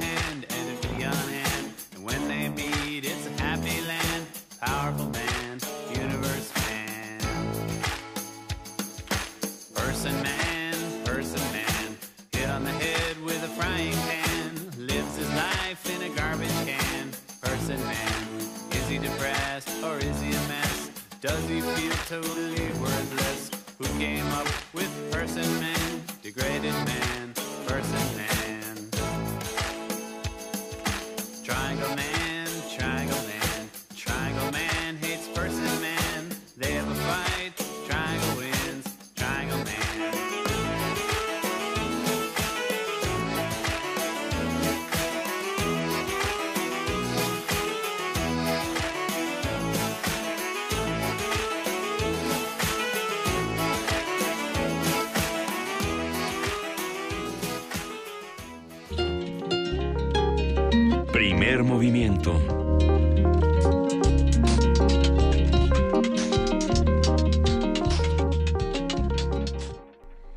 Y nos quedamos con muchísimas preguntas muy interesantes en esta mesa de primer movimiento. Qué deleite poder haber conversado con el doctor Rafael Barrio, sin duda. Ojalá que vuelva pronto. Pues lo, lo buscaremos ahora para temas de física. P- Pero eh, lo interesante es pensar cómo hacer que estas cosas tan complejas se escuchen tan sencillas. Yo no sé ustedes, pero yo siento ahorita que yo ya soy eh, físico-cuántica. En dos minutos me voy a dar cuenta de que no, pero... Este, sí, yo no sé si sencillo, pero por lo menos entiendes por qué alguien se dedica su vida a pensar en qué sucede dentro de un agujero negro. Sí. que no es lo mismo que el gusano para los que estaban hablando de la relación de las investigaciones de Stephen Hawking con Interestelar, por ahí mandaron un Mm. mensajito. Lo que se planteaba en Interestelar era justamente que el universo se podía doblar, si no me equivoco era lo de la Stephen Hawking, era el- el- lo de la entropía, justo lo que estuvimos Sí. platicando con el doctor. Sí. Buenos temas, Miguel Sí, Ángel. buenos temas. Y es fascinante. Bueno, en nuestro país se ha hecho obligatoria la, la, la- la educación secundaria. Entonces, yo creo que, no sé, yo lo que sé de la física viene desde la secundaria. ¿no? Pues De sí, la pero- química, de Sí. la química orgánica. de- Pues sí, pero entonces aprendías a aprendías tiro parabólico con una bazuca hecha con Claro, sí. Con una Pero pelota de que- tenis y latas de no sé, Jumex. digamos que cuando discutes cosas con un plomero, un carpintero, un herrero, te dice, ¿pero usted no fue a la secundaria? Mediciones, eh, digamos toda la parte del volumen, la, la propiedad de los gases, de los líquidos, ¿no? Digamos que un plomero sabe a, a la perfección todo lo que nos enseñan en química sobre, en, en física sobre el, la- la- el tema de los líquidos, el tema de, la, de los volúmenes, el Ajá. tema de la, del movimiento, de la mecánica.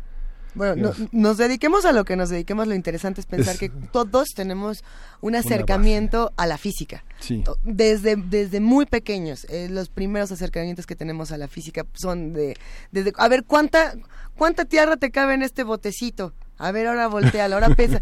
Todas Sí. estas cosas son acercamientos apasionantes. Hay unos mensajes en redes, yo creo que eh, todos quedaron enamorados del doctor como nosotros, Miguel Ángel Juana Inés. Geoisha, ¿es Geoisha? Dice, felicitaciones por la mesa con el doctor Rafael Barrio, es un verdadero privilegio escucharlo. Juan R. Marín, vamos pensando en física. Rosario Martínez, bueno, dice, si a mí me hubiera dado física un maestro como el doctor Barrio, me cae que si hubiera aprendido. Él lo platica todo y en una forma que enamora, Sí. y pone unos corazones. Sí, yo no sé si... Porque yo así que te puedo explicar ahorita así la radiación de Hawking, creo que no. Porque además mi capacidad para el pensamiento abstracto es bastante limitada. Pero, pero sí por lo menos te quedas con una, con una idea de por dónde va el asunto y con la, con la inquietud de averiguar un poco más. Con toda esa inquietud. Pues bueno, eso ya es bastante maestro. Quizá podríamos eh, ir cerrando un poco ya este programa y todavía nos quedan unos minutos, nos quedan más peticiones musicales, preguntándole a todos los que hacen comunidad con nosotros cuáles son esos hallazgos científicos, sean físicos, sean matemáticos, sean químicos, que a lo mejor les han cambiado algo y les han despertado la curiosidad y el interés. Hemos hablado aquí de muchos hallazgos que nos dejaron eh, sin palabras, ¿no? Yo insisto con el planeta 9, que para mí fue todo un cambio. Pero hay muchos. ¿Cuáles son los de ustedes? 55 36 43 39, arroba P Movimiento, diagonal primer movimiento UNAM y para los que piden canciones, ¿qué hay? De poco vale un paisano sin caballo y en Montiel. De Alfredo Citarrosa. Y no lo pedí yo, que no lo ¿Quién la yo. Jorge Eh, R. Gasca.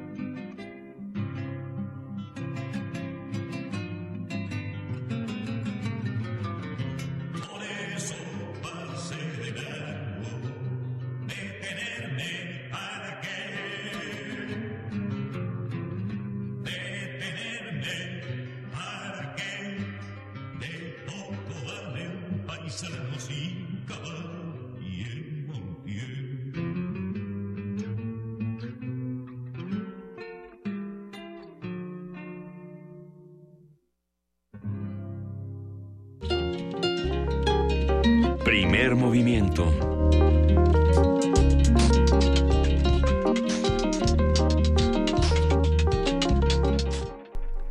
Hay muchas llamadas y todavía hay muchos mensajes. Nosotros ya estamos por terminar este programa. Llamó Marco Antonio, si no me equivoco. ¿Sí llamó Marco Antonio? El, el, el que me salvó una vez de mí misma. ¿Se acuerdan que les conté que Tienes que ser un poco más que tengo mi taxista de confianza que me llevó por toda la ciudad y nos fuimos platicando un montón de historias. Le mandamos un gran abrazo porque ya se volvió radio escucha y se volvió radio escucha con sentido. Eh, según yo, el día de hoy hay una invitación por parte de él para que nos vayamos todos al box. Si nos la puede mandar, por favor, eh, o si nos ¿Al puede dar los datos. Sí, y es box de mujeres, que es justo lo que estabas ¿Sí? comentando fuera del aire. Sincronicidades, Miguel. Wow. A ver si saliendo de aquí nos vamos todos juntos. Eh, en un momento más buscamos la información, la compartimos en nuestras redes sociales para los que les gusta este, este deporte que es interesantísimo. Justo estabas hablando de eso, de, del box femenil. Sí, Miguel Ángel. justamente. Juana Inés, que es la generadora de ideas del programa, este, es- explicaba el, ca- el cambio de reglas. O sea, hay un libro muy interesante de Loïc Van Quant sobre el boxeo, que es muy interesante para nuestro entorno mexicano. Sobre Él es, Loïc Van Quant, fue- es, puede ser alumno, pero colega, amigo de Pierre Bourdieu, y trabajó muchísimo el box en Los Ángeles, en, los, en toda la parte latina. Y es muy interesante cómo ha cambiado las reglas en el boxeo de acuerdo a una sensación de humanidad y a una sensación también de, de protección de la vida y la inteligencia de las personas. ¿no? Venga, pues sí, hay que seguir estudiando. Vamos a ¿Cómo, hacer esa- boxean, esa cómo, boxean, cómo boxean las mujeres? ¿Boxean igual que los hombres? ¿Se defienden igual? ¿Defienden lo mismo? ¿Las estrategias son ver. semejantes? Hay que ver. Y se entiende igual, de igual Sección. manera el, el deporte. Bueno, yo todavía estoy Sección, dándole vueltas al sección. estoy dándole vueltas al tema de si el boxeo es deporte sí o no, porque empezamos hablando del fútbol americano por una extrañísima metáfora, empezamos hablando del fútbol americano y las reglas y cómo dejarlelas a las personas y todas estas cosas y cómo han cambiado, cómo van cambiando las reglas según cambian los contextos, las necesidades, eh, según ciertas cosas que se van presentando. Todo eso lo discutíamos. Y bueno, pues sí, en algún momento hablaremos de boxeo Sí. y hablaremos de reglas en el deporte y en la vida. Una de las reglas que nunca va a cambiar es que el, el tiempo sigue y el tiempo de este programa ya se acabó. Sigue hacia adelante, ya nos lo explicó Stephen Hawking. Hacia y el adelante. Todavía no cumple 64 años, pero cumple 62 años. El día de hoy, Luis Edmundo Iglesias, te quiero, pa. Ahí les va. Ya nos vamos. Felicidades.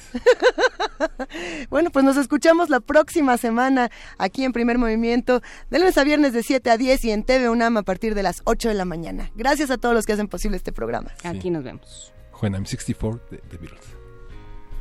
Esto fue Primer Movimiento. El mundo desde la universidad.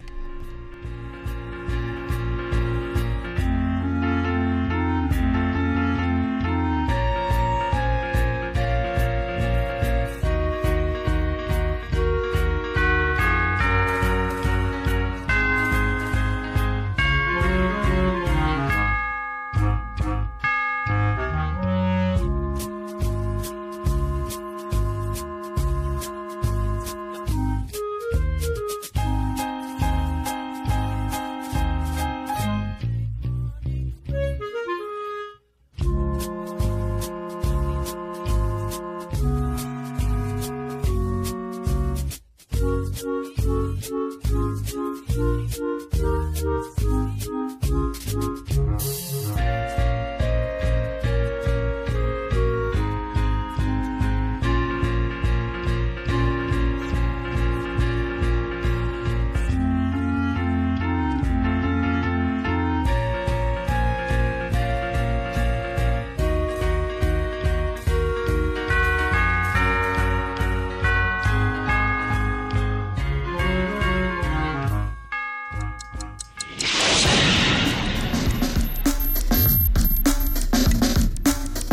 Radio UNAM presentó Primer movimiento. El mundo desde la universidad.